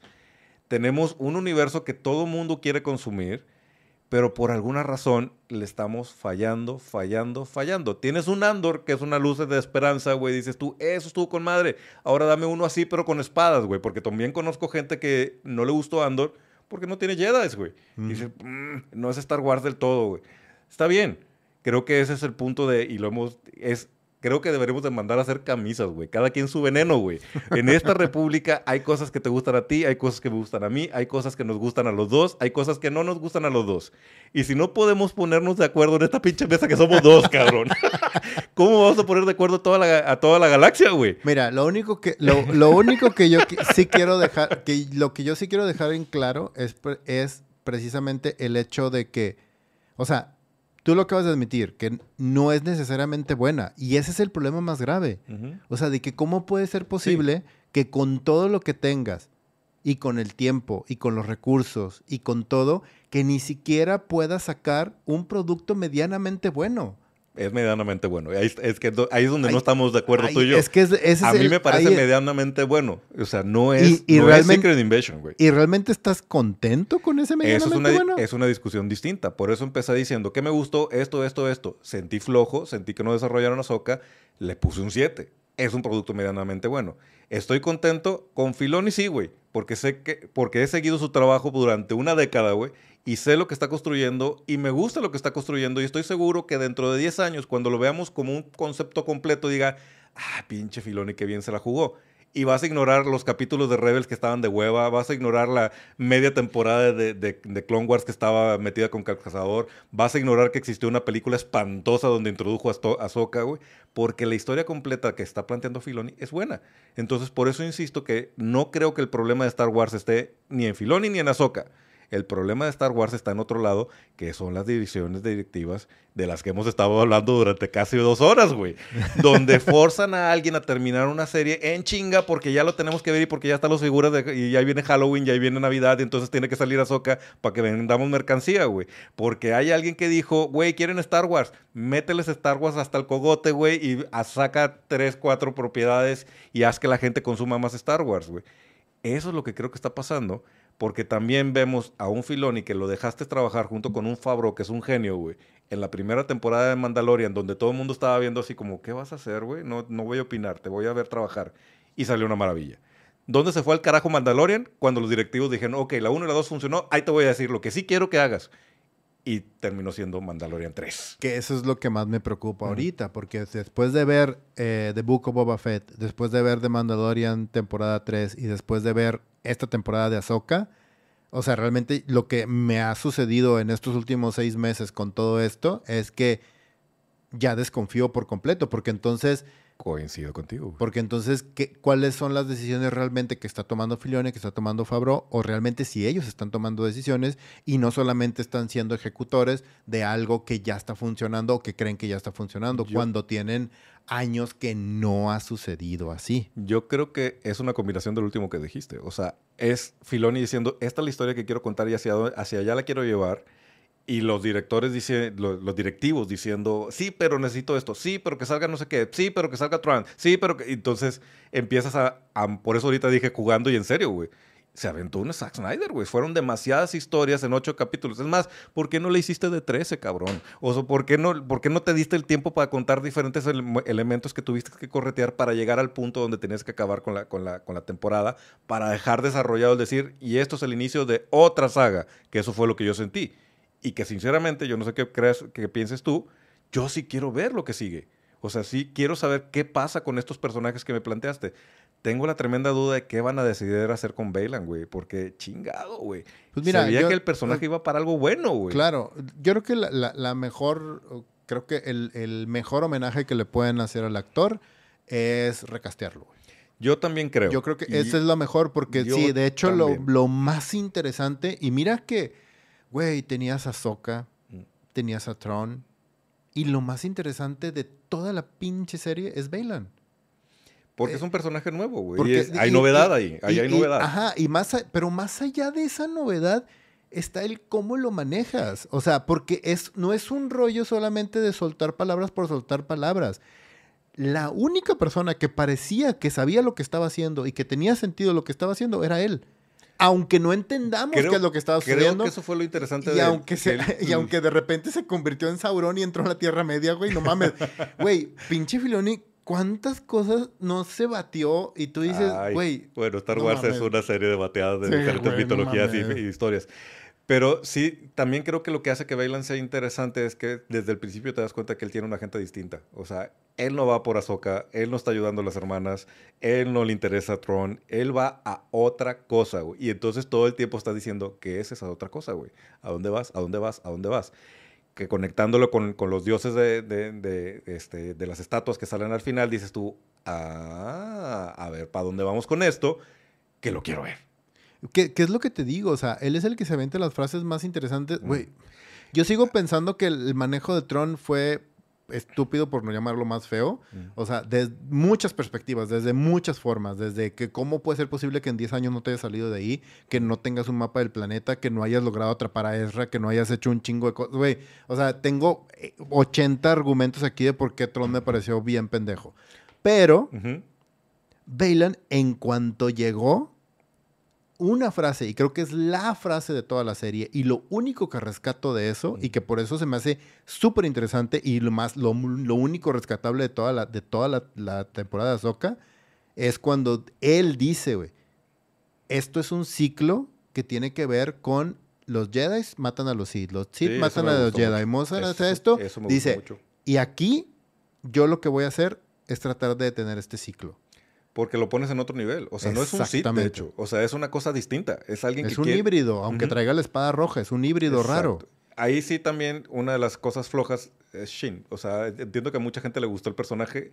Yo sí creo que fue uno de esos personajes creados para, para producir un crush geek con mucha gente. Es y que- creo que eso es lo que hace que, el- que la gente ame a ese personaje. Pero, Pero, es la que al neta final, no me, no pareció interesante. al final termina siendo como era, güey. Termina siendo un elemento para poder contar cosas que no tienes oportunidad o que no sabes cómo contar. Ah, que era vaya y se pelea con el Consejo de la República.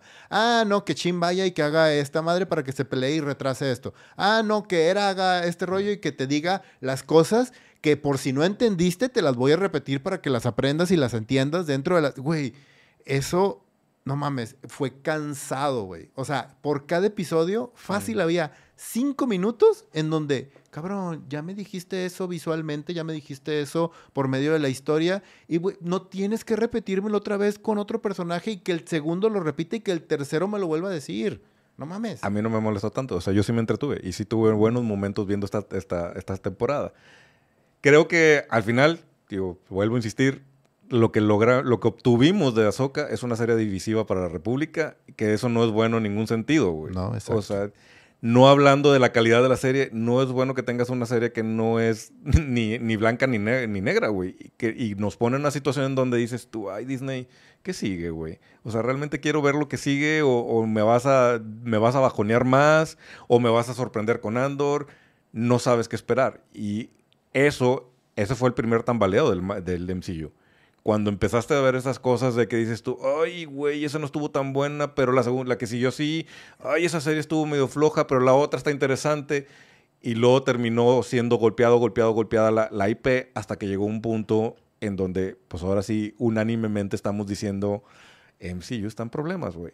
Creo que Star Wars está caminando el mismo, el mismo eh, caminito, güey. Güey, Star Wars está en problemas desde hace 10 años, güey. O sea, desde que salió la, la tercera trilogía, sí, pero tiene lo, pedos gigantescos. Pero luego llega Mandalorian es, y te da luz, güey. Ah, es, es, que ese es el problema más grande, esa inconsistencia. Porque mm. ya no estamos hablando de que me estás mostrando o sea, me estás mostrando como en el caso del MCU, me estás mostrando como un caminito de que dices, ah, ok, voy así, voy en olitas, me pones algo bueno, algo decente, algo muy bueno, algo decente, algo padre, algo muy bueno. Uh -huh. No, güey, aquí es malo, malo, malo, uh -huh. malo. Ah, una pequeña luz que ni siquiera tiene que ver con, con el universo que conocemos uh -huh. o lo que la gente quiere ver, como de Mandalorian, y otra lucecita como Andor, en donde la gente se queja de que, ay, quiero ver espadas láser. Güey, no mames, o sea, me estás pidiendo calidad, ahí está. Entonces, apréciala y la gente dice, ah, no, quiero ver espaditas. Les mandas a Soca, les mandas espaditas. Ah, está muy fea, está muy mal hecha, porque nomás terminan siendo espaditas. Es igual como en el pedo de, de Book of Boba Fett, güey. ¿Cómo chingados te las ingenias para destruir y despedazar a un personaje tan querido, tan querido y sí. que pudieras haber hecho maravillas con él, güey? Sí. Es neta. Y ese es Filioni 100% también, güey. Bueno, so, ese, él... ese, es Filioni y Robert Rodríguez, güey, que no creo sí, que no ayudó no, nada, güey. Pero, pero, Filioni era el que estaba a cargo, güey. Él era su jefe, ni modo. Es su responsabilidad, no mames. Sí, no, esa no la voy a sí, pienso defender. ¿no? sea... esa es una porquería, güey. Pero, bueno. Digo, a menos de que quieras darle media hora más de decir por qué la odiaste, güey, que creo que ya quedó bien claro tu punto, güey. Aquí, el, aquí terminamos es con que, unas... ¿Sabes cuál es el, Mm. el lo, lo, peor del... Es que creo que, que, me quieres cambiar de opinión, no, no voy a cambiar no, de opinión, cabrón. Pero es que, ¿sabes qué es lo peor de todo, güey? que no es que la odie, güey. El pedo es que me decepcionó, güey.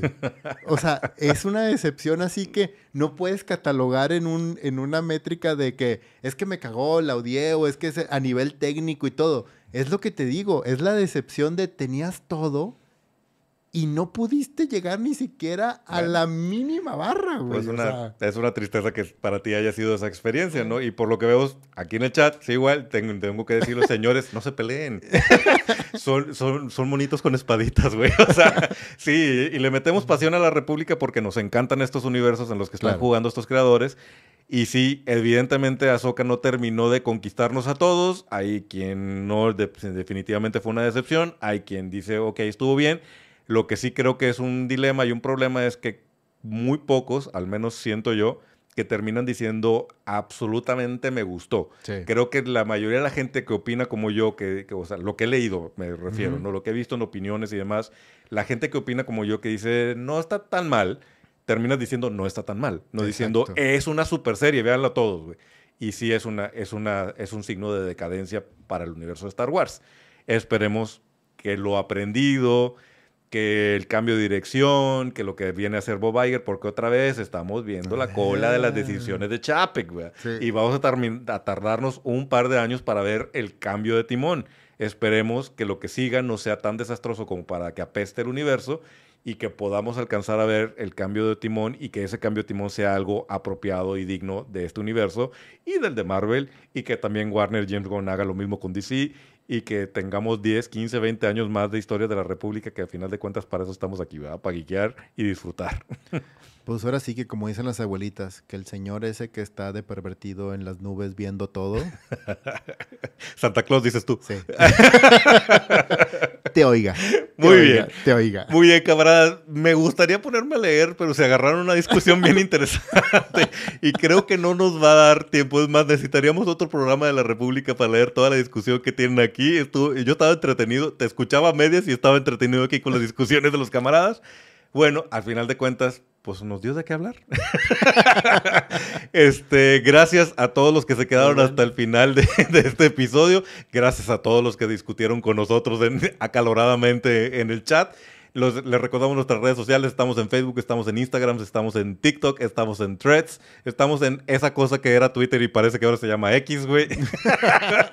y pues, evidentemente estamos aquí en YouTube, donde muchos de ustedes nos están viendo. Si están aquí, de una vez suscríbanse al canal, únanse a la comunidad para que tengan beneficios adicionales a los que cualquier mortal de la República puede tener, que es, como agarrar como un pasaporte a la República. Exactamente, es activar tu pasaporte. Te vamos a dar pequeños stickers. y te, eh, te vamos a, incluir en ciertas decisiones y en ciertas cosas que estamos haciendo. este, ahorita por lo pronto estamos empezando con esta base que es básicamente nomás de apoyo hacia nosotros. La verdad es que los agradecemos mucho. El hecho simplemente de que nos vean y que estén aquí y que nos den este, sus horas de atención es más que suficiente, pero pues si quieren a, este, apoyarnos un poquito más, está el unirse a la comunidad dentro de YouTube o incluso con nuestro Patreon. Exactamente. Y entonces suscríbanse al canal, prenda la campanita para que no se pierdan ni un solo episodio de República Geek. Y si nos estás escuchando en podcast, pues también suscríbete en el reproductor, sea cual sea el de tu preferencia, porque subimos contenido semana a semana y vamos a subir más pronto, muy pronto. pronto Octubre está medio complicado. De hecho, han estado viendo que estamos viniendo, yendo y viniendo. El otro programa también es grabado, nomás para que sepan. Este, pero luego ya regresamos a nuestra programación habitual, ¿verdad, camarada Leo? Esperemos que sí. Camaradas, mira, dice Luis Gómez, dice, los amo a todos. Esa es la actitud, cabrón. La República es amor, güey. Aunque de repente nos decepcione con Flash o no estemos de acuerdo con He-Man o con, o con Ahsoka, güey. No pasa nada, güey. Lo bueno es que hay más universos que explorar y alguien, alguien tarde o temprano vendrá a escribir una buena temporada de Ahsoka, una buena película de Michael Myers. Sí, güey, no mames, ya. Una buena película de, Flash, por favor, ya, güey. Ya. Camaradas todos, nos vemos y nos escuchamos en la próxima de República Geek. Geek, geek.